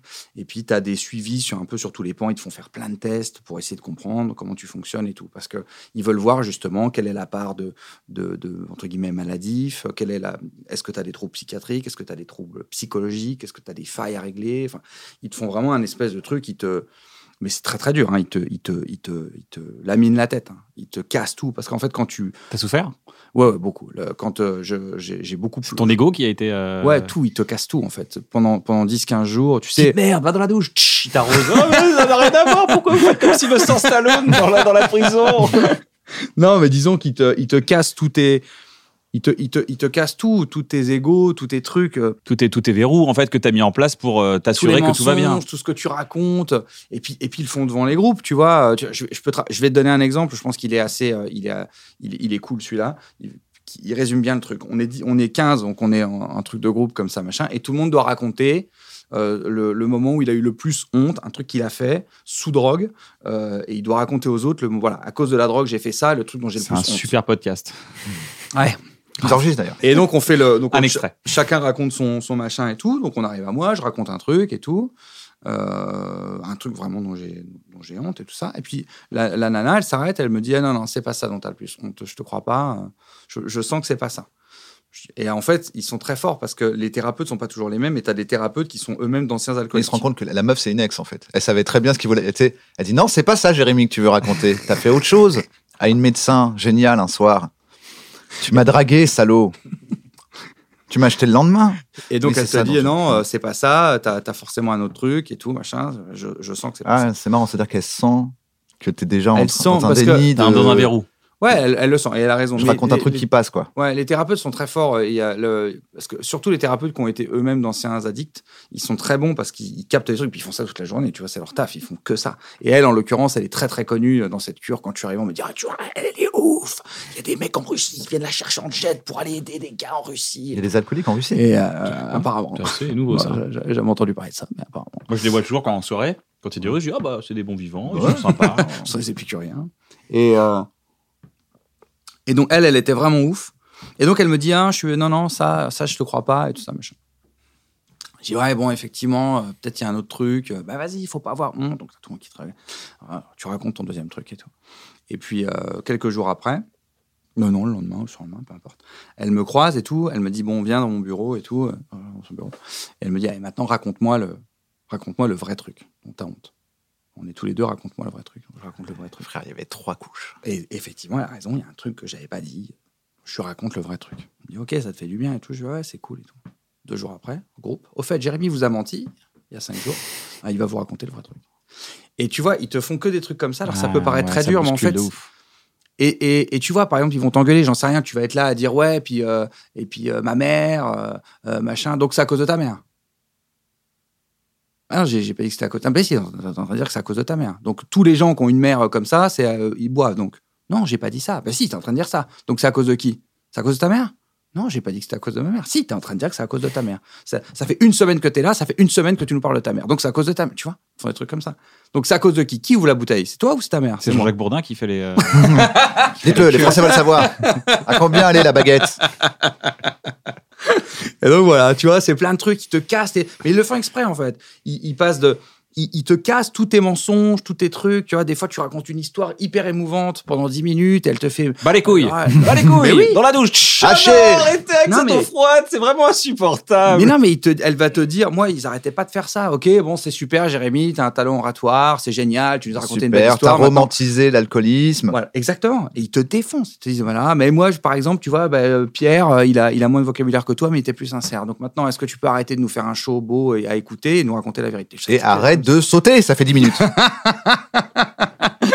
Est-ce qu'on peut parler de la dernière étape de, de la, des, des- des groupes de discussion, justement, des alcooliques anonymes? La dernière étape, c'est, euh, si je me trompe peut-être, Ouais, ça pas, fait longtemps, mais dis-moi, je vais m'en souvenir. faut aider un- une autre personne qui est alcoolique. Est-ce que toi, tu as fait ça? Est-ce que tu as, eu ce truc-là Alors, il y, a y a effectivement deux choses. Je pense que, parce qu'on se demande pourquoi ça aide autant les, groupes, parce que moi, j'étais contre aller parler en groupe et tout ça, machin. Je parle, tu sais, il y a plein de gens qui m'écrivent pour me dire comment je m'en sors, et moi, je leur dis, allez aux alcooliques anonymes. Et à chaque fois, les gens me disent, ah non, non, moi, ça, je peux pas. Bon, bah, écoute. De toute façon, c'est tellement dur d'arrêter de se droguer. Si tu si, si t'as si pas, si pas encore la volonté, ne serait-ce que d'aller un dimanche après-midi ou un samedi, juste te poser dans une, dans une salle où personne ne va rien te demander, juste écouter, si t'es pas capable de faire cette démarche, c'est déjà quand même mal barré. Il faut quand même déjà admettre qu'on a un souci. Ça, c'est la première étape. Comme on va parler de la dernière, autant parler de la première. C'est admettre que j'ai un souci et que je peux pas m'en sortir Mais alors, seul. admettre euh, que tu as un souci, ok, mais ça veut dire qu'il y a une forme de déni pendant très longtemps? Ouais, mais Mais il y a plein de gens qui admettent, et, et c'est une première étape, mais elle est. moi, bah, moi, j'ai, moi, j'ai admis que j'étais alcoolique. tu peux l'avoir plusieurs fois, cette, cette, Ouais, ouais. cette admission de de dire c'est bon, j'ai un problème, et en fait, tu peux l'avoir pendant 4-5 ans. ce Ouais, problème, ouais, c'est- moi, moi, moi, moi, j'ai, moi, j'ai, à un moment donné, j'ai dit bon, là, je suis alcoolique. Je- je- clairement, je suis alcoolique, mais je suis pas prêt à arrêter tout de suite. J'ai arrêté un an après. D'accord. Tu vois, et il a fallu que je, et c'est pour ça, d'ailleurs, je rebondis sur ce truc-là de, de- on dit que c'est un peu très cinématographique, c'est parce que il a fallu ce moment-là, moi, où je sentais que si je continuais à boire, j'allais finir par me jeter par la fenêtre alors que je, alors que je voulais pas mourir. Il, m'a fallu ce déclic pour dire maintenant, il faut que je me soigne. C'est Et- ton parcours. Je veux bien, je veux rentrer, c'est ton parcours, c'est ta Mhm. manière d'avoir vécu euh, l'alcoolisme. Ouais. C'est- et de vivre l'alcoolisme Mhm. encore aujourd'hui. C'est pas, c'est pas, t'es pas l'exemple de, Non. tu vois, parce qu'il y a plein de gens qui sont en quête de, de solutions. Ça, c'est ton parcours. Ça, il y a autant d'alcoolisme que d'alcooliques. euh, Évidemment, et il y a, il y a, il y a autant de, il y a des gens qui se réveillent tôt, il y a des gens qui se réveillent tard, il y a des gens qui ont besoin d'être au fond du fond du fond du fond pour, pour arriver à, à- pour arriver à s'en sortir. C'est malheureusement souvent le cas. La plupart des gens attendent d'être au fond du fond du fond. Le problème, c'est que euh, selon le fond que tu as atteint, ben, tu as cassé plus ou moins de choses. Et euh, et il y a des trucs qui sont plus ou moins récupérables. Donc c'est ça, le, c'est ça le, le- problème. En tout cas, c'est ce que j'ai pu observer euh, autour de moi quand j'étais en, cure des intox. Et donc, ce qui, ce qui, ce qui aide, c'est que, quelles que soient tes angoisses, toutes tes angoisses résonnent par rapport au contact que tu as avec l'autre. C'est-à-dire, euh, donc moi, je suis obsessionnel compulsif, obsessionnel idéatif, par exemple, ça me crée des flashs dans la tête, des images horribles, des machins, des trucs. hein. Bon, je peux pas avoir d'image s'il n'y a pas d'autres êtres humains sur cette planète. Tu comprends? C'est que tout, quel que soit ton souci, c'est toujours par rapport aux autres. Donc l'autre est un ennemi, quelles que soient tes angoisses. Que tu aies un schéma psychiatrique relativement classique euh, ou des, schémas psychiatriques un peu plus, euh, un peu plus difficiles comme moi, de toute façon, ce- c'est l'interaction sociale, ce sont les autres. L'enfer, c'est les autres. C'est toujours les autres qui font que tu te sens pas bien. Tu, si, tu, si tu te sens moche, c'est par rapport à quelqu'un. Si tu te sens euh, beau, c'est par rapport à quelqu'un aussi. Enfin, tu vois. Donc, euh, Il t'a un peu montré quand il a dit moche, il m'a un peu montré quand il a dit beau. et C'est c'était- pas mal, je vis pas mal, je vis pas mal. Je, je me sens pas forcément beau ou moche, je me sens vivant. Mais et par pour rapport à moi, t'es moche, c'est ça qu'il veut dire. quoi. C'est Et toujours par en tout, rapport à en tout cas, c'est comme ça que c'est comme ça qu'effectivement ça s'est passé de manière un peu instinctive. Donc, euh, donc, donc c'est toujours par rapport aux autres. Et le fait de te retrouver en face de quelqu'un que tu ne connais pas, qui ne te connaît pas, et qui va t'écouter avec énormément d'empathie, sans jugement, ça t'enlève un poids qui est inexplicable. Et c'est ça qui fait que ces réunions te font du bien. Quand tu ressors d'une réunion, tu es léger et tu n'as plus peur du monde extérieur. Je ne sais pas expliquer comment, je ne sais pas te Ce dire poids, ça pourquoi. se ressent comment, ce poids C'est physiquement c'est vraiment C'est ça. là. Quand tu montes fait- ta poitrine, t'as un poids dans la Ouais, poitrine. ouais. J'ai toujours, euh, moi, j'ai toujours, j'ai toujours une espèce de boule d'angoisse tout le temps, comme ça, dans la poitrine. Mais elle part une fois que tu as parlé avec 35 inconnus. Et je ne, sais- je ne sais pas te dire pourquoi. Donc, parler on revient à- vraiment à un, un mécanisme de la psychologie, c'est parler, c'est c'est primordial. C'est il n'y a il n'y a que ça. Il faut il faut pas avoir honte de son addiction et le fait d'aller dans des dans des groupes tout d'un coup, t'as, en plus, c'est génial les groupes parce que t'as, tu, tu, t'as des, t'as des clichés, mais c'est drôle, tu vois. Moi, il y a des scènes où t'as un espèce de, de, de, de, de, balèze comme ça avec une araignée euh, tatouée euh, comme ça, et à côté, il y a une prof euh, d'histoire de 47 ans, propre sur elle, et, et, et, et l'autre, il boit, il boit, il boit, il boit de l'alcool, euh, et l'autre, elle prend de la coke avant ses cours d'histoire. Enfin, c'est, c'est, c'est surréaliste les trucs que tu vis. Et t'as la, et t'as la petite prof qui te raconte euh, des trucs de junkie de ouf. Je suis ravi que Madame Merisier soit allée en. en- Je- Elle n'existe pas, cette femme. En tout cas, s'imagine. Mais tu vois, je reconnais totalement ma prof des jeux. euh. Mais c'est ça qui est ouf. L'invasion de la Pologne par Hitler C'était. Elle a une pêche, elle, le Quelle matin, fou, hein Et donc ça, ça aide le fait de machin. Et j'arrive à la douzième étape, Vas-y, vas-y. à la dernière. Et donc tout ça, donc c'est ça qui fait que ça aide. Et effectivement, quand tu te sens, euh, quand quand t'as, quand t'as, quand tu commences à avoir pas mal de clean, euh, d'années de clean. Moi, ça fait plus de cinq ans euh, que je suis clean. Bon, Est-ce qu'on peut l'applaudir? Tu peux, tu peux avoir, t'as, euh, t'as quand même, en cinq ans, t'as vécu quand même pas mal de trucs très relous et t'as pas replongé. Donc tu commences et t'as eu envie de replonger à plein de moments. Donc tu commences à avoir un peu d'expérience et si tu te sens euh, une âme un peu pédagogue et si tu as envie de partager, effectivement, à ce moment-là, il faut essayer d'aider un peu les gens.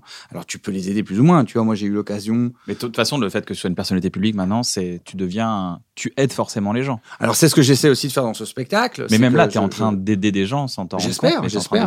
J'espère que ça va aider les gens. Et après, dans le quotidien, je, t'as, t'as forcément le- l'addiction, ça touche tellement de gens. Et puis maintenant, j'essaie aussi de les aider par rapport à mes maladies invisibles. Euh, donc, quand pour te comprendre, euh, il faut, il faut étudier. Donc, il- donc moi, j'ai essayé d'étudier ce que c'était euh, que le, le trouble de l'attention avec hyperactivité. Le souci euh, de maîtrise que- aussi. Étudier, c'est maîtrise. comprendre et comprendre, c'est maîtriser. Bien sûr. Donc euh, voilà, c'est ça. Donc j'ai essayé d'étudier mon, mon profil psychiatrique en me disant ok j'ai ça, j'ai ça, j'ai ça, j'ai ça. Ok qu'est-ce que ça veut dire machin machin. Donc en fait tu deviens, tu commences à avoir un petit peu aussi d'expérience dans la psychiatrie. Tu commences à capter un peu les trucs en te comprenant. Et du coup ça aide aussi pour aider T'es sur très sincère sur scène là-dessus. pour aider sur le reste. Oui parce que je trouve la que tu donnes la cartographie de ton esprit. Tu dis voilà les problèmes que j'ai, voilà Ouais. le logiciel, euh, il est baisé. ah oui il est, Euh, il est- il est niqué. baisé pour X raisons. C'est pas les raisons que je cherche. Maintenant j'ai les j'ai la méthode pour gérer le logiciel. Bon voilà, faisons avec quoi. C'est c'est un peu ce qu'on ton- c'est un peu ton discours. De toute façon, moi, quand ils ont, eu, quand ils ont fini de me faire le, le bilan, à la fin, ils m'ont dit euh, on il n'y a pas de traitement. Et de toute façon, même s'il y en avait un, il serait addictif.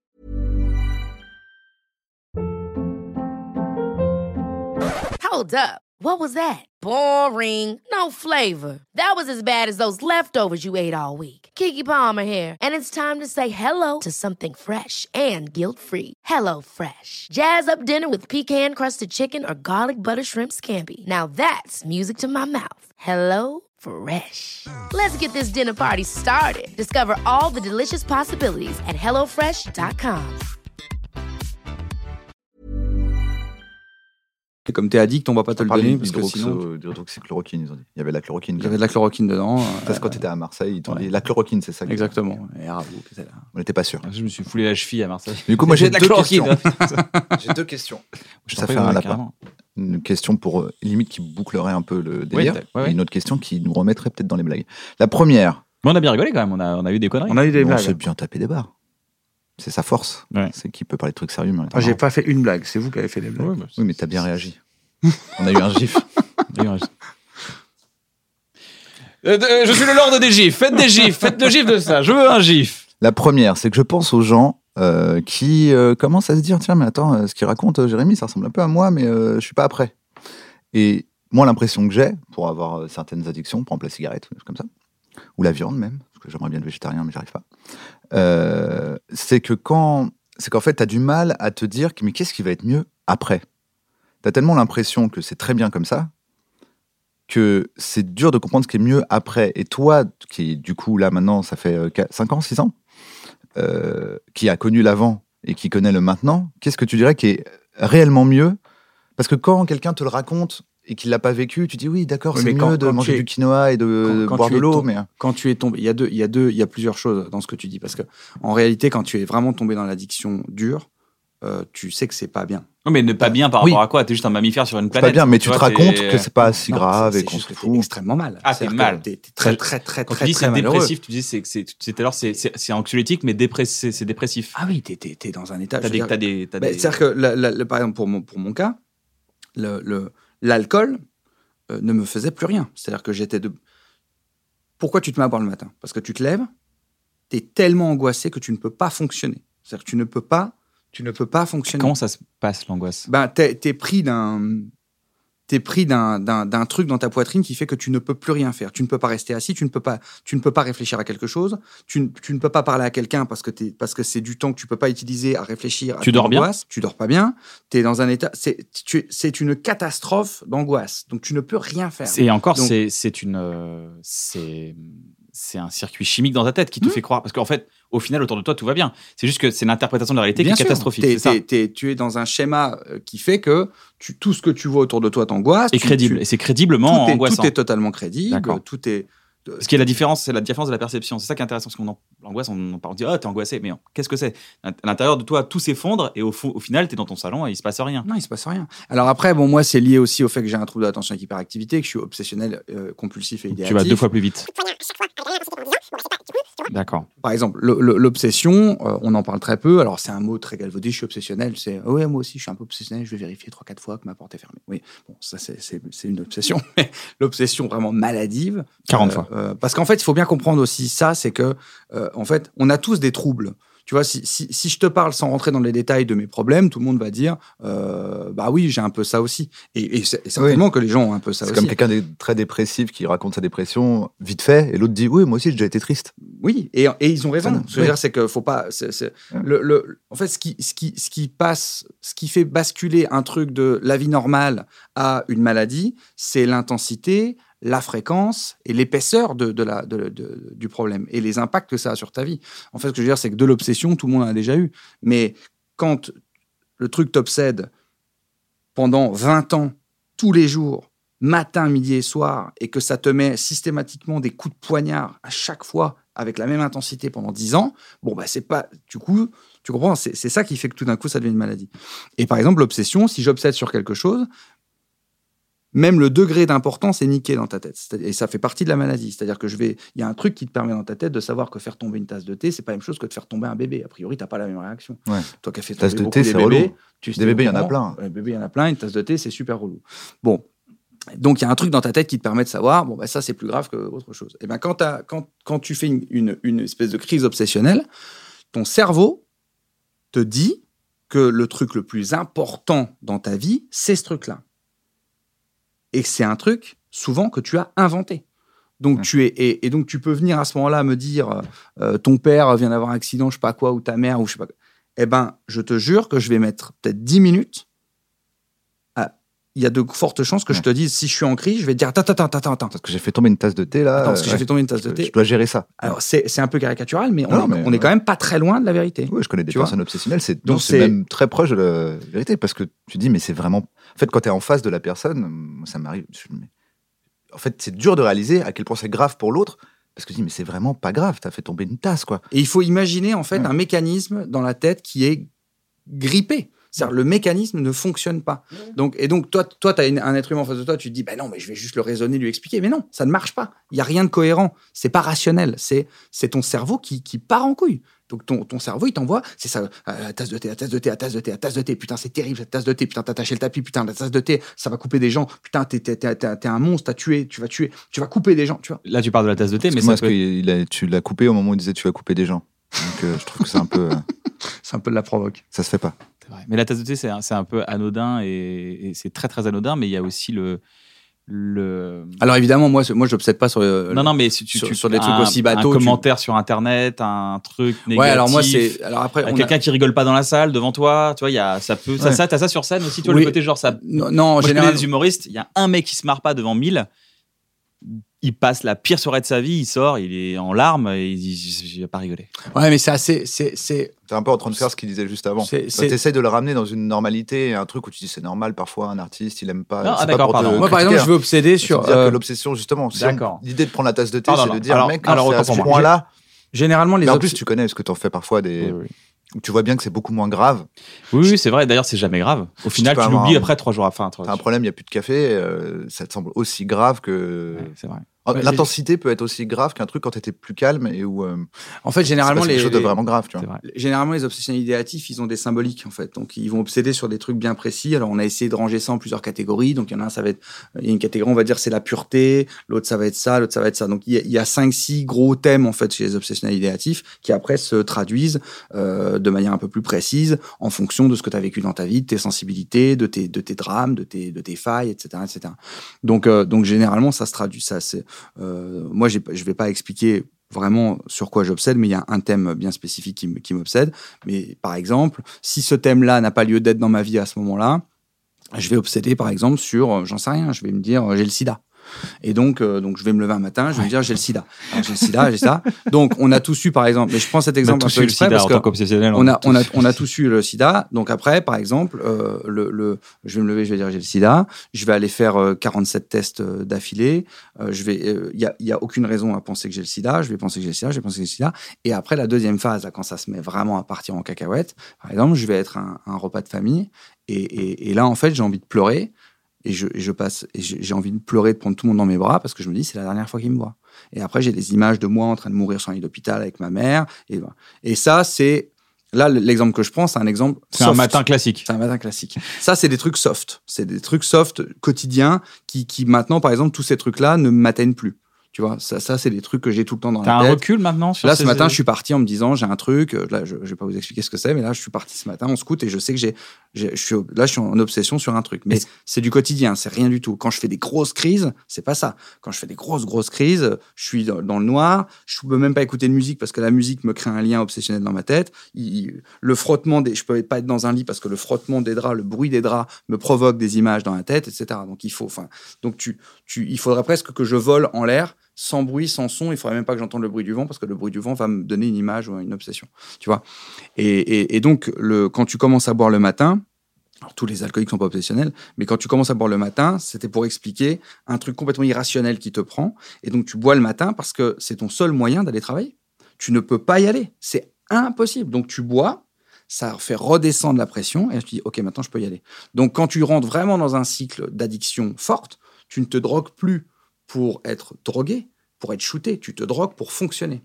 Justement, les- les- ce que, ma question n'était pas claire, mais ce que je veux dire, c'est que donc là, quelqu'un qui nous regarde et qui se dit tiens, ça ressemble, j'ai l'impression que ce qui se passe, c'est qu'il est dans l'état dont tu parles. Imaginons qu'il est aussi obsessionnel, mais en tout cas dans un très mauvais état. Il se réveille le matin dans un très mauvais état. Et l'idée, c'est de, te- c'est de te dire si là, aujourd'hui, je bois pas, si j'arrête de boire, je serai dans cet état tout le temps. Tu vois mon, mon, mon raisonnement? Ouais. Et j'ai l'impression que c'est intéressant d'entendre. Voilà dans quel état tu seras si tu arrives à dépasser l'état où tu bois pour arrêter d'être pas bien. tu vois. En fait, ce sont. c'est- ce- Qu'est-ce qui est mieux? Parce que là, quand tu, le- quand tu le décris, moi, je pourrais me dire, je me mets à la place de quelqu'un qui est en plein dedans. Je me dis, mais c'est horrible. Il est en train de dire que maintenant, il a les mêmes obsessions, mais en plus, il boit pas. Bien sûr. Mais du coup, qu'est-ce qu'il y a de mieux? Je comprends ta question, mais c'est très difficile pour moi d'y répondre parce que tu me parles de deux mondes en fait. Ouais. Euh, il y a un monde qui est l'enfer et l'autre c'est juste la terre.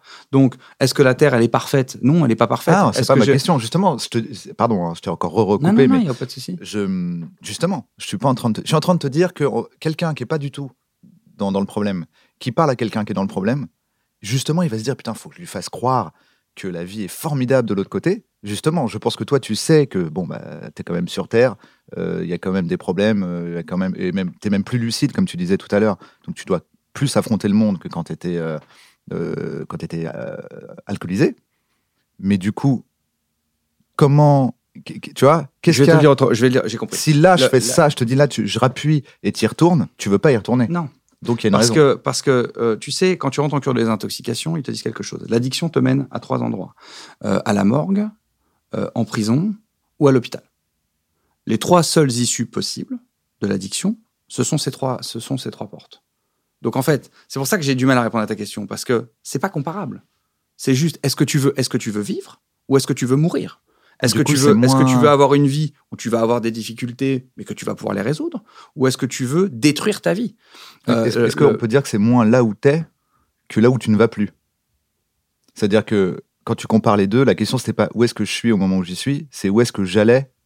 C'est ça. C'était pas le chemin sur lequel j'étais engagé. en fait. C'est-à-dire que l'addiction En fait, on se, on ne se, on ne se, je, je, l'addiction détruit la vie des gens. Soit ça détruit ta carrière euh, professionnelle, je ne parle pas d'une carrière artistique, parce que évidemment euh, tout le monde est touché par des problèmes d'addiction. Soit ça détruit tes proches, euh, soit ça détruit ta santé, mais généralement ça détruit les trois. Donc en fait, c'est pas, c'est pas est-ce que la vie est mieux sans ou est-ce que la vie est mieux avec? C'est que avec, il n'y a pas de vie. C'est du chaos. Le, quand tu bois 6 litres de vin par jour, t'es pas en vie. Il n'y a, y a rien. Ton rapport avec les gens, il est nul. Euh, nul au sens, euh, il est à zéro, il n'existe pas. Ton rapport avec la santé est à zéro aussi. Ton, ton, ta capacité à réaliser des projets est à zéro aussi. Donc, après, en fonction de ce que tu bois, en fonction de ton degré, en fonction de là où tu es dans ta vie, ben, il y a des gens, par exemple, ils vont se droguer, ils vont arriver à tenir leur carrière, mais à côté, leur vie, euh, leur vie euh, euh, personnelle va être chaotique, ou, la santé va être chaotique. Il y a des gens, ils détruisent tout, il y a mais dans tous les cas, tu n'es pas dans une lucidité. Et ce qui est sûr, c'est que tu es extrêmement malheureux. Parce que les drogues, elles te soulagent au début. C'est vrai, il faut, faut dire la vérité. Moi, les, c'est pour ça aussi que je suis tombé dans l'alcool. Les premiers verres, c'est formidable. C'est un vrai médicament. Et je vais même te dire autre chose. Je ne regrette pas d'avoir bu. Je regrette pas parce que avant de savoir tout ce que j'avais dans la tête, avant de comprendre qui j'étais, j'avais rien d'autre. Et j'avais tellement de problèmes dans la tête que tant qu'on m'avait pas donné les clés et les armes pour m'en sortir, je n'aurais pas pu fonctionner dans ma vie sans ça. Donc moi, je regrette pas d'avoir bu. Je regrette pas d'avoir bu. Euh, je, regrette rien de ma vie. Je me dis, bah voilà, j'ai fait des conneries, j'ai dit des trucs que je regrettais, j'ai fait des choses que je regrettais, euh, que je regrette. C'est très bizarre cet, cet, cet emploi de conjugaison. Euh, mais, mais, je, mais, mais tant pis. Tu vois, je, je, j'aurais préféré que ça se passe autrement, mais ça s'est passé comme ça. Mais je m'en veux pas. Je me dis, bah tant pis. À ce moment-là, j'avais pas d'autres clés. Moi, j'ai grandi dans un endroit où quand tu parles de psychiatre, c'est parce que t'es ouf. Tu vois, on te... moi, j'ai grandi dans Ça, une ville. très le- 80, tu- 90, ouais, mais hein. c'est ça, tu vois. euh, euh, je vais aller chez le psy. euh, bah, pour moi, c'était euh, dans mon entourage et tout. Aller, aller, aller voir un psychiatre, c'était considéré comme comme fou. C'était très péjoratif. Tu vois, on pensait pas du tout à t'envoyer chez un psychiatre. Euh, donc, donc euh, Ça t'aurait aidé d'aller voir un psy, euh, même quand t'allais un peu mieux à l'adolescence? C'est compliqué parce que je suis allé hein, voir des, des psychiatres, des psychanalystes et tout. Mais le problème des maladies invisibles, comme l'obsession, etc., c'est qu'elles sont extrêmement mal connues, extrêmement mal comprises, etc. Donc moi, j'ai quand même connu beaucoup de, j'ai eu beaucoup de psychiatres qui me croyaient pas ou qui m'étaient ou qui me disaient oui, bah c'est l'adolescence. menteur. Ou... Moi, depuis tout à l'heure, je te crois pas. hein. Personnellement, tout ce que tu racontes, c'est de la merde. hein. En même temps, je suis un Ah, c'est pas sketch, moi je crois que c'est un perso. C'est pas un perso. Pourquoi tu racontes ton spectacle Donc, tu as beaucoup de, tu vois, as beaucoup de trucs comme ça. Donc, euh, c'est, après, il faut trouver le bon psychiatre, tu vois, celui qui va, celui qui va te comprendre. Puis c'est tellement subtil parce que c'est Donc, pour ça que une fois, essayer des psychiatres. Ça, c'est important d'essayer. Oui, et puis il faut changer. Si ça va pas, psychologues. le, le- le- un bon psychiatre, un bon psychanalyste, un bon psychologue, normalement, ça doit résonner en toi. Si ça résonne pas, il faut changer. C'est pas grave, tu vois. Tu dois pas, c'est pas à toi de, de plier ta personnalité ou ta problématique en fonction du, du On est- On est diagnostic. tous d'accord là-dessus. Ça, c'est fou. Tous les gens qui ont eu des psys, veut dire qu'il faut essayer plusieurs psys. Bien sûr, parce que mais après tu peux aussi tomber sur le meilleur euh, pour toi en premier, tu vois. Moi moi moi c'est un psychiatre qui m'a aidé euh, qui m'a aidé à la sortie de, de la cure. J'ai j'ai dit allez, j'en retente, je retente un psychiatre. Je retente un psychiatre. Je m'assois je m'assois dans son bureau. On m'a dit lui il est top et tout. Dis, ouais, ça fait huit fois que vous nous dites comme les ostéos. C'est un génie. Génial. Alors, lui, c'est un génie. Je m'assois en face de, de lui et, et, euh, et je me rappelle, je commence, à, je commence à lui parler un peu euh, de mes problèmes, de mes sensibilités, de mon enfance, de machin. Il m'écoute pas du tout. Il m'écoute pas, il me fait euh, Vous vous endormez, vous vous endormez en classe? Euh, Je dis Ouais. ok. Et je lui parle et tout. Et il me pose que des questions hyper premier degré sur d'autres trucs qui n'ont rien à voir. Il était avec un, un TV magazine. Il faisait un vous avez un maximum de triangles. Vous êtes ça veut dire chafouin, que- mais pas trop. Vous êtes. Donald Duck. Vous êtes Donald Duck. Donald Duck, espiègle, espiègle mais nerveux. Donc, euh, donc voilà, et, et- et il me pose mille questions et tout. Et lui, la première chose qu'il m'a dit, c'est Ah, bah, vous avez un trouble de l'attention avec hyperactivité. Et je lui dis Oui, bon, oui, je suis hyperactif. Il me fait Non, il dit euh, Je suis pas hyperactif. Il dit C'est pas un mot comme ça qu'on donne parce que le gars, parce que tu as un enfant qui aime bien faire beaucoup de vélo, il en fait plus que ses camarades, ah, il est un peu hyperactif. C'est le problème aussi hein, des, des maladies euh, psychiatriques, c'est que c'est devenu des trucs très quotidiens. comme ça. Oui, puis en plus, comme on les utilise un peu n'importe comment, comme Bah, ça, schizophrène, ouais, ça. comme euh, n'importe quoi, c'est que du coup, tu, toi-même, tu, quand tu t'auto-diagnostiques, tu te dis, mais non, je peux pas être hyperactif parce que des fois, je suis crevé. Ou parce que. euh, en fait, tu dis, mais si, si, parce que dans l'hyperactivité, il y a le fait d'être obsessionnel et donc de se mettre à fond, sur- tu vois. Et il y a un truc de dire, mais non, non, je suis hyper concentré des fois. Tu fais, ouais, mais c'est de l'hyperactivité, ça. Et en fait, il y a ce truc où, comme on dit, ouais, euh, dépressif, c'est si, euh, on, on hyperactif, c'est connaît pas les. On, on en fait, on pas. dans le langage courant des termes qui sont des termes euh, comment dire euh, réellement euh, médicaux. Ouais, c'est ça. Et en fait, il faut, il faut, on, on- on a, c'est ça, on utilise mal les termes, on les connaît pas, on sait pas ce que ça veut dire. Et un hyperactif peut être extrêmement fatigué justement parce qu'il peut s'épuiser très vite ou pas. Enfin, il y a, il y a mille manières en fait d'avoir une hyperactivité. Puis selon l'activité que tu vas lui demander, euh, eh ben ça va plus ou moins le fatiguer parce que ça va, ça va taper sur. Donc, et chaque truc est comme ça. Et donc, euh, et donc, quand tu trouves un psychiatre qui, qui comprend ton. Tu vois, par exemple, quand ils m'ont dit que j'étais au potentiel et ils m'ont dit, bah, euh, au potentiel, moi, j'ai pas cherché à savoir. Je m'en foutais complètement quand ils m'ont dit, vous êtes au potentiel. Moi, j'ai juste vu. La seule chose qui m'intéressait dans le côté au potentiel, c'est que le schéma trouble de l'attention avec hyperactivité au potentiel crée un truc qui fait que le haut potentiel annule euh, ou augmente certains aspects du TDAH et le TDAH annule ou euh, augmente certains aspects du HP. C'est ça qui m'intéressait moi parce que du coup, je me suis dit, mais comment on n'a pas pu me déceler TDAH ou HP quand j'étais jeune? Et donc ce psy m'a dit, bah tu sais, parce que ce profil-là fait que c'est très complexe en fait, parce que chacun est différent et ça, ça peut augmenter ça, ça, ça peut annuler ça. Parce que donc on va te faire un test pas les trucs de Téléstar avec un maximum Voilà. de triangles. Des trucs sur Facebook pour dire euh, êtes-vous un génie? C'est pas. Ah oui, les tests de. bah, c'est- en fait, c'est ça. bah, c'est exactement ça. Les trucs de répondre à ces 40 questions pour voir si vous êtes haut potentiel. Tu dis, oui, bon. euh, Je- J'aimerais juste euh, apporter une, un élément de réponse, si tu veux bien. euh, À quoi? Par rapport à ta question, en fait. ma question J'ai qui une était sur qu'est-ce qui est psychiatre. mieux après? Ouais. Qu'est-ce j'ai une mieux dans la vie d'après euh, C'est pas ça. J'ai une psychiatre qui me disait. Je lui avais dit, putain, c'est ouf. euh, moi, ce que j'aimerais, c'est juste euh, prendre du plaisir. J'en ai marre de souffrir. Je veux prendre du plaisir. Elle mais me dit, Pas pas, mettre à sucer. vraiment. Mais elle m'a sucé mentalement parce qu'elle m'a Parce que apporté. je regarde trop de porno, apporté- donc des fois, quand ça commence comme ça, j'imagine. Enfin, je me dis, c'est comme ça que ça se passe, non. Ça m'arrive jamais. J'aime pas. Je suis un incel maintenant. L'idée, c'est, elle me dit, mais vous, votre vision de la vie, elle est pas, euh, c'est, c'est pas ça la vie. Elle me dit, je comment ça, c'est pas ça la vie? Elle me dit, bah, soit vous êtes malheureux, soit vous êtes heureux, mais la plupart du temps, il y a rien. Il se passe rien. Et quand il se passe rien, bah, dans ce rien, il y a des petits plaisirs. Et la vie, c'est des petits plaisirs des fois. Et dans tête, c'est pas genre, ah, je me sens trop bien. Parce que moi, quand j'allais mal, mal, mal, ce que je voulais, c'était me sentir bien, bien, bien. Parce que j'oscillais entre deux émotions, genre, ah, je suis bien, j'ai plein d'idées, ah, je suis pas bien, là, j'ai envie de crever, tout ça. Le travail de, de, de- psychiatrie m'a amené à juste être bien. Il y a le chien qui joue, ah, c'est bah, sympa. Et ben voilà, me contenter d'un c'est sympa. Et c'est sympa, c'est devenu bien. Maintenant, il y a des moments d'euphorie, mais les moments d'euphorie, qu'en gros, l'absence d'euphorie, ça te faisait partir en mode. euh, Mais c'était un vide, l'absence d'euphorie. tu mets le doigt sur un truc qui est ultra important, c'est que c'est que euh, toute cette c'est ça que tu c'est ça que- c'est c'est terrible en même temps, c'est très frustrant, mais en fait c'est ça, c'est que en fait la vie n'est qu'équilibre. Euh. C'est-à-dire que si tu regardes tout autour de toi n'est qu'équilibre, que ce soit euh, une conversation, euh, une vanne, tu vois par exemple, euh, souvent les tiennes il n'y a pas de chute, donc elle n'est pas équilibrée. Quand il dit une vanne, il m'a montré. Et après, il s'est dit, ça fait deux fois, c'est pas sympa. J'ai déjà dit qu'il était beau. Je peux Ouais, dire mais il qu'il vient est de dire drôle. que t'étais pas marrant. Ouais, c'est ça. Il a- Ça, ça il a rattrape. équilibré, voilà. Ouais, il parce a que dit, là je tu peux pas lui réponds dire comme qu'il si est j'avais fait drôle un sous-entendu alors que j'ai dit un truc très clair. Non, justement, j'ai que- dit. D'abord, il m'a dit une vanne, il m'a regardé. Et après, il t'a Et tué. après, il m'a tué en disant que j'ai déjà dit qu'il était beau. je peux pas tout lui donner. C'est vrai. Sinon, qui serais-je? Donc, euh, non, mais tu vois ce que je veux dire, tout, tout n'est qu'équilibre. Il n'y a, y a, pas- il y a, pas- il y a rien sur cette terre qui n'est pas équilibre. Et en fait, tu t'aperçois que finalement, la règle du jeu dans cette vie, elle est assez simple. C'est qu'il faut respecter l'équilibre. Dès que tu es dans l'extrême de C'est- quelque C'est chose, vraiment la règle de la vie. Bah oui, Pour c'est moi, la règle de la vie. de la vie. dès que tu es dans les extrêmes, ça ne marche plus. Tu bois trop, ça marche plus.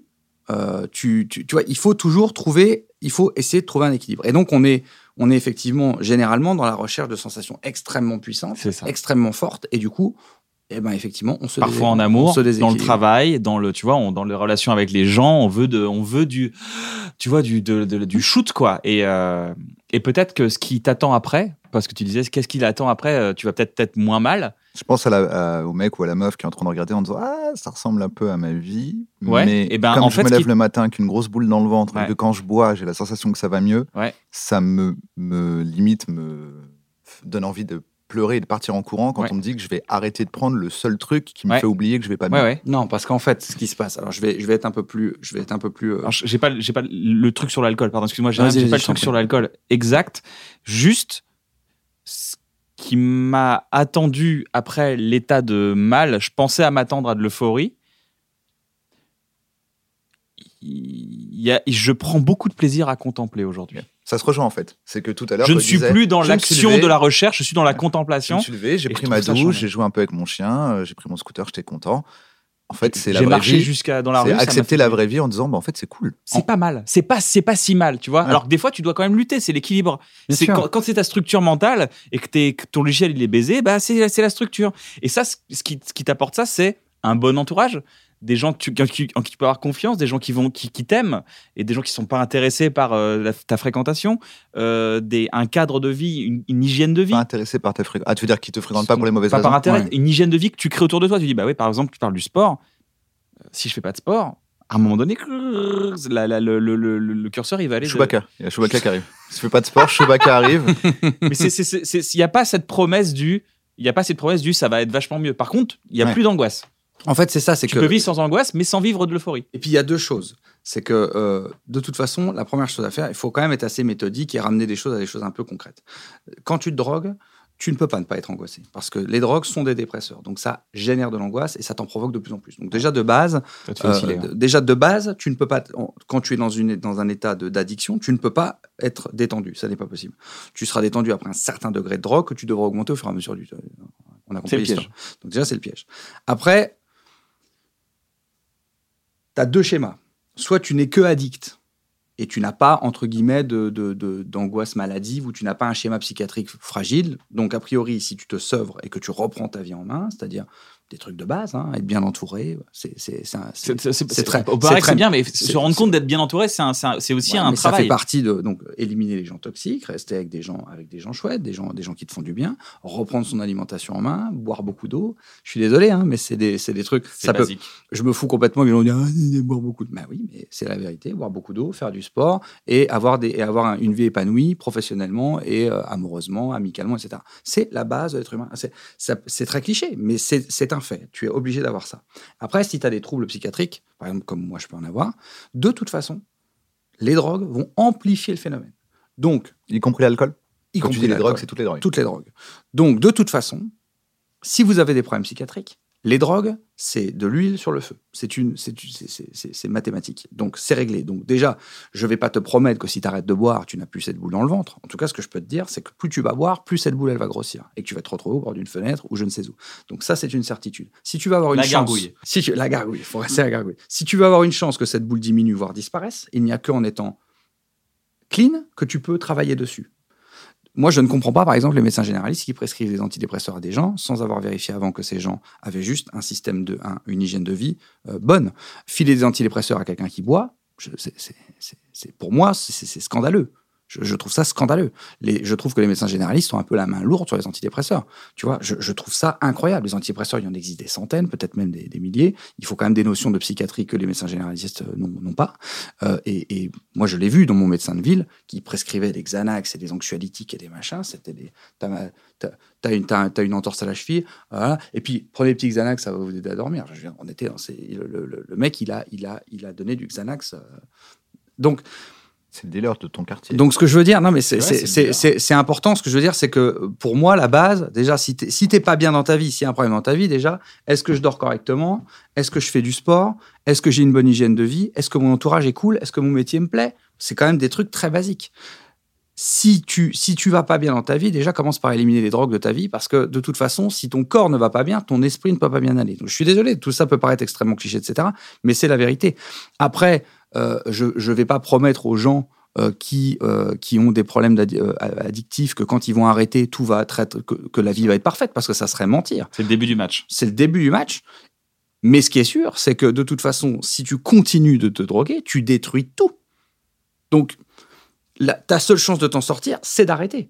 Et, et après, Du coup, cette impression dans l'instant euh, que l'alcool me fait du bien ou que la drogue me fait du bien parce que je me sens pas bien ce matin, c'est fictif. c'est faux. c'est à court terme, mais c'est qu'au début. C'est faux. Et, et- et effectivement, et un jour, tu travailles le matin et tu te fais, euh, et tu te fais deux shoots de, de, de, de vodka ou de whisky et tu ne ressens plus rien. Alors là, et c'est là, c'est là où tu te retrouves après au bord d'une fenêtre. Parce que là, ça ne te fait plus rien du tout. C'est-à-dire que tu ne ressens plus rien. C'est-à-dire que l'angoisse reste la même. Et ça génère encore plus d'angoisse derrière. Bah, rien que d'en parler- il est encore Ouais, plus. rien que d'en parler, là, je, je- je me rappelle de ces moments-là où je bois le matin, ça me fait plus rien. Et là, je dis, ah putain, alors là. C'est quoi C'est une sorte de rhum arrangé? C'était quoi? Moi, je buvais du rosé. du rosé. Pratiquement que du rosé. Donc, ce que je veux dire, c'est que il n'y a pas de. En fait, il faut Ouais. arriver à comprendre, il faut arriver à mettre dans sa tête que la drogue n'est plus une option. Je vais pas bien, la drogue n'est plus une option possible. Ça n'est pas une, ça, ça n'est pas une possibilité. C'est très courageux. Non, mais c'est courageux. Mais C'est t'es, courageux. t'es obligé de te dire ça dans ta tête. Sinon, si, si, si quand t'es pas bien, le rosé, la coke, l'héros, ce que tu veux, reste une option, bah, tu, tu- un jour tu vas y aller. Tu, tu comprends? Tu, tu peux pas passer ta vie. En fait, quand, euh, ouais, je vais- je vais- quand tu rentres en cure de désintoxication, moi, juste avant de rentrer, je suis devant les portes de, de la cure. Et je, me, et je, et je m'imagine, j'ai cette vision de moi euh, en haut d'une colline, en train de regarder un paysage magnifique avec un soleil qui se couche. Et je me dis, putain, j'aurais même pas une coupe de champagne ou un petit rosé à ce moment-là. Mais c'est dramatique. C'est de l'association, ça. Oui, c'est l'association. Mais en fait, c'est dramatique. Ça veut dire que tu ne peux pas profiter de ce, de ce coucher de soleil, de ce moment, sans alcool. C'est dramatique. C'est ça que tu ne t'es pas imaginé le moment où tu allais hyper mal et où tu as besoin d'un verre. Tu as imaginé un moment qui en soi pouvait être parfaitement joyeux et paisible et cool, mais en disant bah, s'il n'y a pas d'alcool, il va être nul ce moment. Parce que tu veux plus. C'est ce que disait Kian tout à l'heure. C'est qu'en fait, tu recherches toujours l'alcool. Moi, je buvais pas que quand j'étais triste, je buvais tout le temps. Et quand je- quand j'avais des grands moments de joie, je voulais boire aussi, parce que je voulais ressentir encore plus. C'est c'est vraiment ça l'addiction. C'est quand tu commences à vouloir augmenter tous les moments de ta vie. C'est en fait, tu veux booster toutes les émotions de ta vie. Donc, quand tu es triste, tu bois, tu vas être encore plus triste. Quand tu es heureux, tu bois, tu vas être encore plus heureux. Et, et- c'est comme ça que tu, que, tu, que tu tombes dedans et que tu détruis absolument, euh, absolument tout. Donc, tu vois, par exemple, quand j'étais en cure, on m'a dit, tu vas voir euh, de plus en plus dans ton entourage, euh, tu vas voir qu'en fait, il y a plein de gens qui boivent pas. Alors, je dis, oui, bah oui, c'est mathématique, je vais plus boire, donc les gens qui boivent vont plus m'inviter, donc je vais. Mais en fait, non, c'est pas ça. Je te donne un exemple. Tu bois plus. Donc, tu vas boire un verre en terrasse. Après le boulot, je sais pas, tu vas boire verre en terrasse avec tes potes, euh, 19h, 20h, t'es en, t'es en terrasse. Bon. Si t'es au Perrier, au bout de deux heures, ah, tu vas vouloir bouffer. Ou tu vas vouloir rentrer. Ou tu vas. enfin, je veux dire, tu as fait un peu le tour. Surtout si les gens autour de toi boivent. Rentrer. Ou rentrer, voilà. Rentrer. Tu dis, je bois pas, donc rentrer. bah, tu vas rentrer. Moi, si je me mets en terrasse à 19h30 ou 20h, à 22h, je mange pas. Je suis, je suis au Morito, je bois des, je bois des trucs, machin, machin. Donc, tu vas déjà, déjà, tu vas, tu vas plus être dans un Uber à minuit ou minuit et demi. Tu vas être dans ta voiture ou en scooter à 21h30. Tu rentres chez toi. Tu vas pas voir la même chose à la télé. Tu vas pas regarder la même chose. Tu vas, tu vas, tu vas pas te lever à la même heure. Donc, ton sport, tu vas pas aller le faire à 11h ou à midi ou à 13h, tu vas aller le faire à 7h ou 8h parce que tu seras levé. À la salle de sport, tu vas pas croiser les mêmes gens parce que c'est pas les... un jeudi à 7h du matin, tu as des gens t'as des gens T'as des gens qui vont, par exemple, faire du sport. Je caricature un peu, mais c'est pour, qu'on comprenne. À 7 h du matin dans une salle de sport un jeudi, tu as, des mecs qui, a priori, euh, euh, sont des, de- des putains de motivés de la life, qui disent Moi, je, commence mon boulot à 9 h, à 7 h, je suis à la salle de sport pour faire du sport. Donc, les gens que tu vas rencontrer, que tu vas croiser, c'est plus des gens qui ont plus ta manière à toi de vivre. Si tu fais du sport à 13 h dans ta salle de sport, bah, tu vas pas rencontrer forcément les mêmes gens. Et en fait, c'est un exemple un peu caricatural que je donne pour dire qu'en fait, petit à petit, tes habitudes changent, les endroits que tu fréquentes changent, du coup, les gens que tu rencontres changent, ta manière de vivre change et tu as d'autres plaisirs. Intéressant. Moi, quand euh, je, je, je, je- Tu vois, là, hier, je vais te donner un exemple. Hier soir, je suis allé courir euh, vers 20h à peu près. J'étais en train de courir. Et donc, je traverse euh, le petit village dans lequel j'habite et je voyais plein de gens en terrasse. Et je dis, regarde, c'est- très intéressant. Il y avait des gens en terrasse à droite qui étaient en train de euh, boire l'apéro et de bouffer, etc. etc. À gauche, tu avais des mecs qui jouaient aux boules. Et moi, j'étais en train de courir. Donc, j'ai vu ces gens qui étaient en train de boire du rosé, rosé que j'aimais tant quand je buvais encore. Et j'ai vu ces gens qui étaient en train de boire du rosé. Et après le village, je me retrouve sur une route de campagne, tout seul. Tout au bout de la route de campagne, il y a cette espèce de coucher de soleil. En plus, hier, c'était un poil nuageux, mais pas trop, et tout ça. Donc, tu as des espèces de nuages un peu roses, etc., etc. Et donc, je suis en train de courir sur cette route, comme ça. Je suis en train de courir. Il y a une espèce de vent chaud un peu qui arrive, etc. Et à un moment donné, je me sens hyper bien. Il y a une musique dans mes écouteurs qui se met, l'une de mes musiques préférées. Et à un moment donné, ça dure pas longtemps Les sardines. des sardines. Et pendant une minute, une minute trente, je suis là et je me dis putain, j'ai un vent chaud. Je suis en train de courir. Là, j'ai la, j'ai, j'ai toutes les, la drogues de mon corps du sport qui sont en train d'arriver. Et je suis en train de voir ce coucher de soleil. Et je me dis, bah, tu vois, si je buvais encore, je serais là-bas en terrasse en train de boire du rosé. Et je regarderais quoi? Mon verre de rosé. Et là, je suis là. Donc, au fur et à mesure que tu te détaches de tes addictions, tu as des plaisirs qui arrivent, d'autres. Le cerveau, il est extrêmement bien fait. Si tu lui enlèves quelque chose en lui disant ça, c'est fini, il va trouver du plaisir ailleurs. Donc, ce que je peux dire aux gens qui ont des addictions, c'est faites confiance euh, à la. euh, faites confiance, faites-vous confiance. Faites confiance à votre, à votre cerveau, faites confiance à votre corps. Le cerveau, si tu lui enlèves quelque chose, il finit toujours par le remplacer par autre chose. Alors après, moi, je suis tombé dans un mécanisme un peu extrême de l'autre côté, donc j'ai pas encore trouvé mon équilibre. C'est que je suis devenu l'inverse. C'est-à-dire maintenant, je fais ultra attention à ce que je mange, ultra attention à l'heure à laquelle je me couche.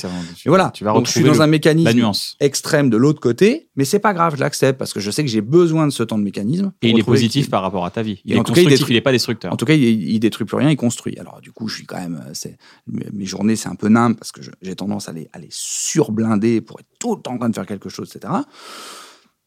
Donc, il n'y a pas encore une espèce de tranquillité, d'apaisement euh, que, que- qu'il faudra que je trouve à un moment donné. Mais, en tout cas, j'ai trouvé un nouveau système qui, pour le moment, n'est pas destructeur. C'est quoi le meilleur conseil qu'on t'ait donné? Le meilleur conseil qu'on m'a donné dans la vie, je m'en souviens très bien. Je vais faire court. hein. Ça va sembler comme un truc très long que je vais dire, mais, c'est court. J'étais avec mon casque. Il y avait un air chaud. Non, je voulais. C'était, c'était quelques jours avant de rentrer en cure de désintox. J'avais dit, ok, je vais en cure de désintox, donc tout mon entourage était assez soulagé, et, euh, et je cherchais n'importe quelle excuse pour pas y aller. Et, et donc il y en a une un jour, on me dit, euh, ah, euh, ah, oh, par contre, vous serez deux par chambre. Alors à ce moment-là, ça m'a semblé être une occasion parfaite de dire que ben, donc c'était impossible, que j'allais pas être deux dans la chambre. Et donc- je dis ah ben non, si c'est ça, j'y vais pas. Et puis je trouve plein d'arguments. hein. Je trouve des arguments vraiment hyper béton avec mon entourage. T'écris des ça, spectacles, hein. donc à mon avis, euh, les arguments, tu les trouves faciles. Je trouve plein d'arguments. Et c'est crédible hein, sur le moment. Alors qu'en vrai, il n'y a pas d'argument. On s'en bat les couilles, soit deux par chambre. Tu vois. Euh, évidemment, tu vas dans, un, dans, un, dans une cure de désintox, ils ne vont pas te laisser tout seul. Tu vois. Donc on est heureux. Et là, il y a euh, un ami à moi qui s'appelle Mourad qui m'appelle, qui, qui est un, un, un mec qui, a- qui a eu- qui est passé par ses problèmes d'addiction, qui m'appelle et qui m'a donné ce conseil génial. Qui m'a dit écoute, pendant 30 ans, tu n'as fait que ce que tu voulais faire et ça t'a amené au bord d'une fenêtre.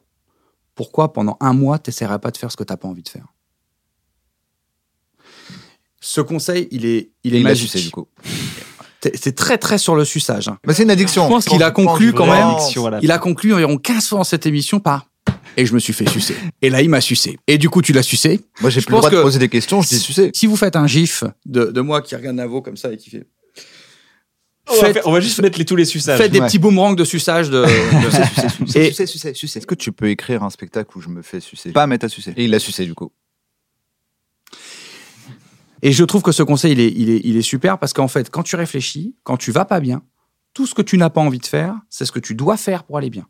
Quand tu vas pas bien, tu as envie de mal manger, tu as envie de parler à personne, tu pas envie de faire de sport. J'allais le dire pour l'entourage, c'est que souvent ton entourage, celui que t'aimes bien, quand, quand par exemple t'es alcoolique ou que tu vas pas bien, c'est celui qui te dit ce qui t'arrange, alors que tes vrais potes, c'est ceux qui te disent le truc qui t'arrange pas.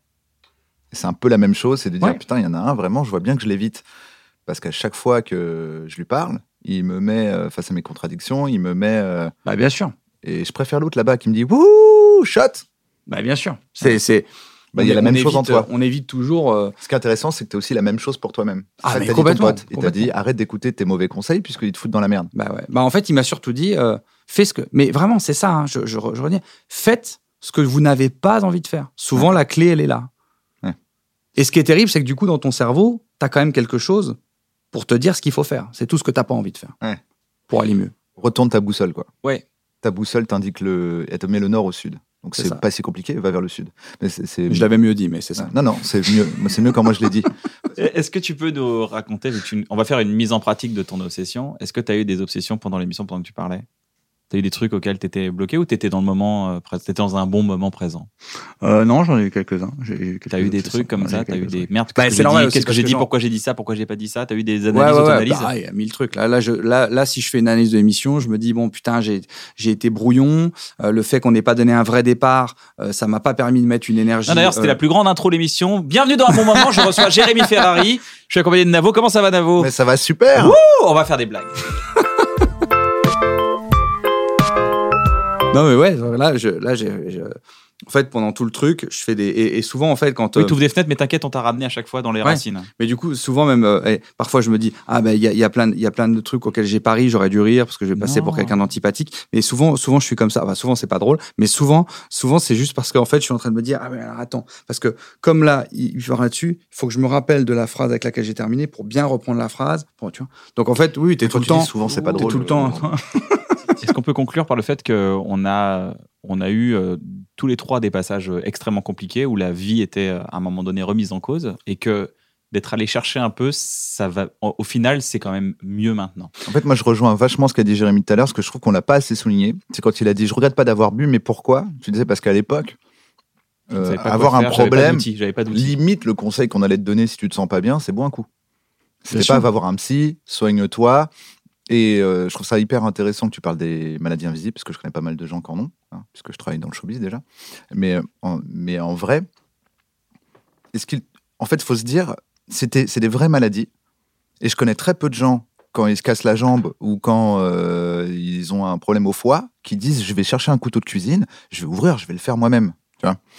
Le problème avec les maladies psychologiques, c'est qu'on est persuadé, culturellement, il y a un truc où on pense que, va te- mets-toi un coup de pied au cul si t'es dépressif, etc., que tu peux te soigner tout seul. Et les seuls médicaments qu'on nous donne pour soigner tout seul, c'est des drogues. Bien sûr. Parce qu'on ne peut pas accéder aux médicaments. C'est-à-dire que l'idée qu'on qu'on s'est faite des médicaments, c'est que ils sont interdits, ils sont sur ordonnance, parce que ce serait dangereux de s'auto-médicamenter. Mais à côté, on te donne de l'alcool parce que c'est aussi récréatif. Il y a des drogues qui sont accessibles même si elles sont euh, illégales. Et du, et du coup, on s'auto-médicamente en se disant ça va aller mieux, ça, ça donne la pêche, tu te sens pas bien, bois ça. Voilà. Moi, j'ai des potes, je fume un truc, je fais wow, ça me fait tourner la tête. Ils disent bah, fume celui-là, tu vois, ça va te faire redescendre. Je suis pas sûr. Et puis il n'y a pas de Euh, vrai dosage aussi. L'alcool n'est pas dosé. Un ça. médicament est dosé. C'est ça. Et donc, du coup, pour moi, ça revient. Si tu vas pas bien et que tu bois un verre parce que tu vas pas bien, ça revient à avoir euh, mal au genou et dire je vais m'opérer tout seul et vraiment prendre ton couteau et faire ça et dire bah, ça va aller, je suis sûr. Et c'est pas parce que c'est ça. invisible que ça n'a pas d'impact physiquement dans la vie et c'est destructeur. psy- euh, Bah, Une maladie mentale, c'est aussi grave qu'une maladie physique. Ça peut être, ça peut être juste un, un- un circuit électrique dans ta tête. Ça a des impacts physiques. Bien sûr. Euh, ça a des impacts. Tu peux, tu peux terminer avec une, une blessure. Tu peux terminer avec une blessure sur le très long terme. Tu peux détruire ta vie de manière perdre des amis qui étaient importants pour toi. Tu peux vraiment. Ça, c'est pour ça qu'il faut pas sous-estimer. C'est pour ça qu'on disait dans le spectacle. Euh, j'ai compris qu'il fallait. euh, c'était cool d'aller voir un psy, même quand ça va bien, Bien sûr. parce que c'est le meilleur moyen de justement de, de pister un peu les trucs. Et on a de la chance, on a un système quand même médical. On peut aller euh, voir des. Non, et puis, et, puis, et puis de toute façon, on va, on va, pas, on va pas se mentir. Tu vois, le, le, le problème, c'est qu'on a, on a tendance à. euh, C'est ce que tu disais tout à l'heure, c'est qu'on a tendance à ne se focaliser que sur les émotions extrêmement fortes. Donc, quand tu arrêtes de boire, tu sais, quand tu sors de la cure, ils te disent vous allez traverser un pink cloud. Je dis, ah bon, un pink cloud Et Effectivement, pendant trois mois après la cure de désintox, tu te sens surhumain. Tu te dis, mais je suis tellement heureux sans drogue, mais comment j'ai pu me droguer? Je suis tellement bien, je suis tellement bien, je suis tellement fort sans drogue. Et ce truc dure deux, trois mois. tu deviens Louis de Funès. Tu deviens Louis de Funès pendant trois mois. Trois mois. Selon le personnage du film, il y en a, ils deviennent Villeray. voilà. Donc pendant trois mois, t'es es, dans un truc comme ça, t'es à donf, t'es à donf. Et après, ça redescend. Et, ils te disent, c'est quand ça redescend que généralement les gens reboivent. C'est là que tous les crétins qui font du développement personnel sur YouTube euh, lancent leur chaîne en général. Voilà. Oh putain, j'ai tout compris, je vais faire une chaîne. Après, ils sont obligés de la tenir et des abonnés. C'est ça. Donc euh, quand tu redescends, quand tu redescends, là il y a là tu ne ressens plus cette joie et cette force, tu ressens juste la vie normale. Et c'est généralement là que tu commences à te dire ah ouais mais en fait c'est pas mieux avant. Mais si parce qu'en fait juste un lundi où il s'est rien passé, en fait tu as été beaucoup plus heureux euh, heureux qu'un lundi où tu as été bourré du matin au soir, où tu as insulté euh, des gens dans la rue, où tu as fait de la merde professionnellement, où tu as envoyé des textos que tu regrettes le mardi matin, où tu te retrouves dans un pu avec quelqu'un que tu connais pas. Enfin, tu vois. Et, et en fait, c'est ça la différence. C'est qu'il faut pas rechercher des grands moments de, de machin. C'est juste, tu arrêtes de détruire ta vie. Et puis, et puis, il y a du plaisir, comme tu dis, il y a des plaisirs. dans- C'est là où tu commences à devenir euh, stable et euh, tu dis, ah putain, en fait, c'est cool. euh, putain, c'est cool. Le, le- le moment est, est- est sympa. En tout cas, personnellement, euh, je t'ai rencontré il y a plus de 10 ans déjà. Je Ouais. t'avais rencontré plusieurs fois. Tu joues au temple, tu avais un t-shirt orange. Orange? Tu te rappelles ou pas? T'avais un t-shirt, son affiche, tu avais un t-shirt orange. J'avais pas un t-shirt orange. Si, tu avais un t-shirt orange. Ben non. Ou violet. Non, non. Si, si, t'avais un Ouais, t-shirt orange ou violet, donc J'ai toujours eu un t-shirt noir. Des couleurs pas du tout proches. Orange ou violet ou bleu. les trois. Les trois couleurs les Il plus y avait une proches. couleur, il y avait une couleur, il y avait une couleur. Tu vas pas T'avais un il t-shirt. C'est bon, t'avais un t-shirt. C'est pas ça que je veux dire. C'est qu'à l'époque, je te, je te, je te, je te- Non, mais quand même, c'est un- orange. je t'avais rencontré et j'ai commencé à bien m'entendre avec toi le moment où tu avais arrêté tout ça Le moment après, en fait. Parce que j'avais un truc, j'avais, j'avais du mal à te cerner, j'avais du mal à comprendre euh, ce que tu ressentais. Enfin, il y a du mal, quoi. Il y a à l'intérieur, je me dis, hop, je sais pas, j'arrive pas, j'arrive pas à connecter. Et on a connecté après. Oui, Et, c'est là où on a pu construire des rapports, s'appeler, dire ça va, machin, discuter, puis parler des. Et aussi, euh, et aussi, je, je, je, je tiens à dire ça aussi, c'est que évidemment que quand tu arrêtes de, quand tu trouves un équilibre, évidemment que tu te sens mieux de manière générale, tu es beaucoup plus heureux de manière générale. Tu n'as, tu as beau- tes bas sont beaucoup moins bas, tes hauts sont un peu moins hauts, mais tes bas sont beaucoup moins bas. Et encore les hauts, je suis même pas sûr parce que les moments de joie, ça reste des moments de joie. Tout, tu dors mieux, tu, tu, tu manges mieux, enfin tout. Je veux dire, tout va, tout va vachement mieux. Donc, de manière générale, toutes les angoisses sont diminuées par moitié, voire parfois 100%. Il y a des vrais moments de plénitude où tu te sens hyper bien. Euh, et professionnellement, et ça c'est intéressant, et là je m'adresse plutôt aux artistes, etc., c'est pas vrai que euh, tu, tu crées moins bien ou tu es moins euh, prolixe quand tu, quand tu bois hein, Oui. ou quand tu te drogues. hein. Ça, c'est ça c'est de la rationalisation à l'état pur. Moi, pardon, hein, mais moi je suis mort de rire quand j'entends, quand je vois des gars nous expliquer que c'est grâce à la drogue qu'ils créent, etc. Il y en a qui vont m'expliquer que si, mais moi, je, moi je, je- je- je- je- pour moi, je ne vois qu'un drogué qui rationalise. Je vois que ça. En cure de désintox, euh, si tu prends, tu peux même prendre, tu aurais même pu prendre Gainsbourg, tu l'aurais mis en cure de désintox et il nous explique par A plus B que c'est grâce à l'alcool qui crée. Je peux t'assurer que tout le monde dans la salle est mort de rire. Il y a que quand tu, quand tu vis le truc de l'intérieur, euh, tu, ça n'est pas vrai. Ça n'est pas vrai. Tout ça, ça s'appelle de la rationalisation. Ce- moi, j'ai, et je, je crois être un bon exemple, j'ai, c'est vrai que ça n'a pas impacté mon écriture quand je buvais. Je pense avoir écrit des trucs chouettes quand je buvais. Je ne bois plus. Ça fait cinq ans que je bois plus. J'ai jamais autant écrit. Et je crois que je suis maintenant même un peu meilleur. Je suis plus précis dans mes textes. Je suis plus précis dans mon jeu. Je suis plus précis dans mes, dans mes, dans mes mises en scène.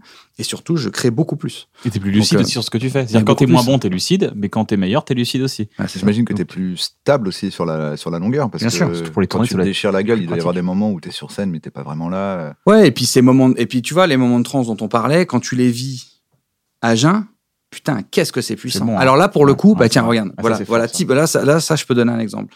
Ça, tu le ressens dix fois plus Ah, c'est vrai. à jeun. C'est vrai. C'est-à-dire que là, pour le coup, quand je suis sur scène, putain, quand je sors de scène, je suis tellement bien. C'est vrai. Je suis tellement bien. Alors que quand je sortais de scène avant, je sortais, je disais, allez, tiens, je vais, je vais boire une bière. Il y a de la bière? Il y y a un truc? C'est vrai. En tout cas, merci Tu veux- merci à tu- vous. Est-ce que tu veux recommander un artiste que t'as kiffé euh, récemment?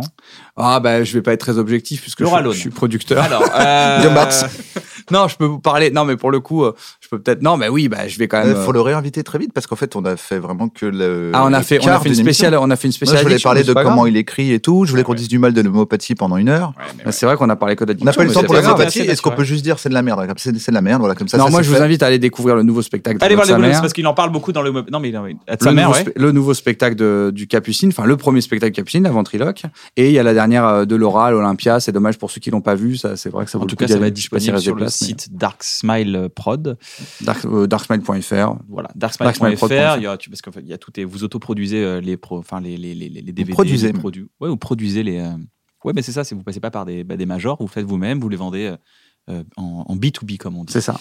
Euh, merci Jérém. Merci, Mais d'être merci à venu. vous. J'espère que tu as passé un bon moment. J'ai passé un bon moment. Moi, je recommande la vidéo sur le surendettement de Eureka. E. Alors, il est compliqué son nom. H. Ah oui, E, très intéressant. Pour l'interrogation, plus loin, Eureka. Regardez-la, même si vous croyez que vous n'êtes pas surendetté. Parce qu'en fait, il y a eu le Covid. euh, plus de gens qu'on ne le croit sont surendettés, y compris eux-mêmes, ils sont pas au courant. Mhm. Et il a toute une partie où il donne plein de solutions. Comme c'était vraiment la galère en ce moment, Ouais, c'est vrai. il y a moyen de te mettre euh, en faillite et de trouver plein d'aides. euh, si là, en vérité, tu dépenses plus que ce que tu gagnes depuis trop longtemps, c'est- c'est bien d'aller regarder. Allez voir, suivez Théo Babac sur TikTok, il est très drôle. Merci Jérém, merci Navo, merci à De vous rien. d'avoir assisté à cette émission. Si ça vous a plu, n'hésitez pas à rien faire. Soyez heureux. Voilà, partagez-la si vous voulez partager. C'est bien de partager, dire regarde, j'ai essayé ça, voilà. Si vous êtes euh, sur les plateformes de podcast, n'hésitez pas à mettre une bonne note, comme ça, ça encourage les gens à découvrir notre émission. Si vous voulez nous soutenir, on a plusieurs moyens de nous soutenir. Nous soutenir. nous soutenir, ouais, carrément. Si vous voulez nous soutenir, on a, on a créé une bonne boutique.com. Si vous voulez faire des petits cadeaux et tout, de, de bref, bloqué, de Serge de Mito, de tout ce que vous voulez, c'est disponible sur unebonneboutique.com et vous pouvez nous aider à participer à un bon moment et à ce que ça continue le plus longtemps possible. Euh, Moi aussi. Vous allez me Euh, dire je t'aime. Ouais, non. En tout cas, euh, merci d'avoir regardé l'émission. Et puis, bah voilà, si vous avez des questions, bah, posez-les. Allez voir des psys. Ils, ils adorent vous écouter. Ils sont payés pour. Prenez soin de vous. Salut.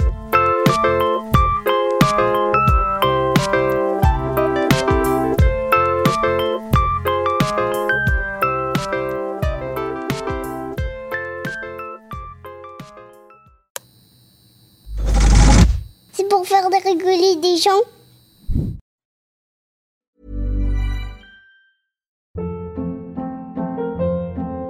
Hold up. What was that? Boring. No flavor. That was as bad as those leftovers you ate all week. Kiki Palmer here, and it's time to say hello to something fresh and guilt-free. Hello Fresh. Jazz up dinner with pecan-crusted chicken or garlic butter shrimp scampi. Now that's music to my mouth. Hello Fresh. Let's get this dinner party started. Discover all the delicious possibilities at hellofresh.com.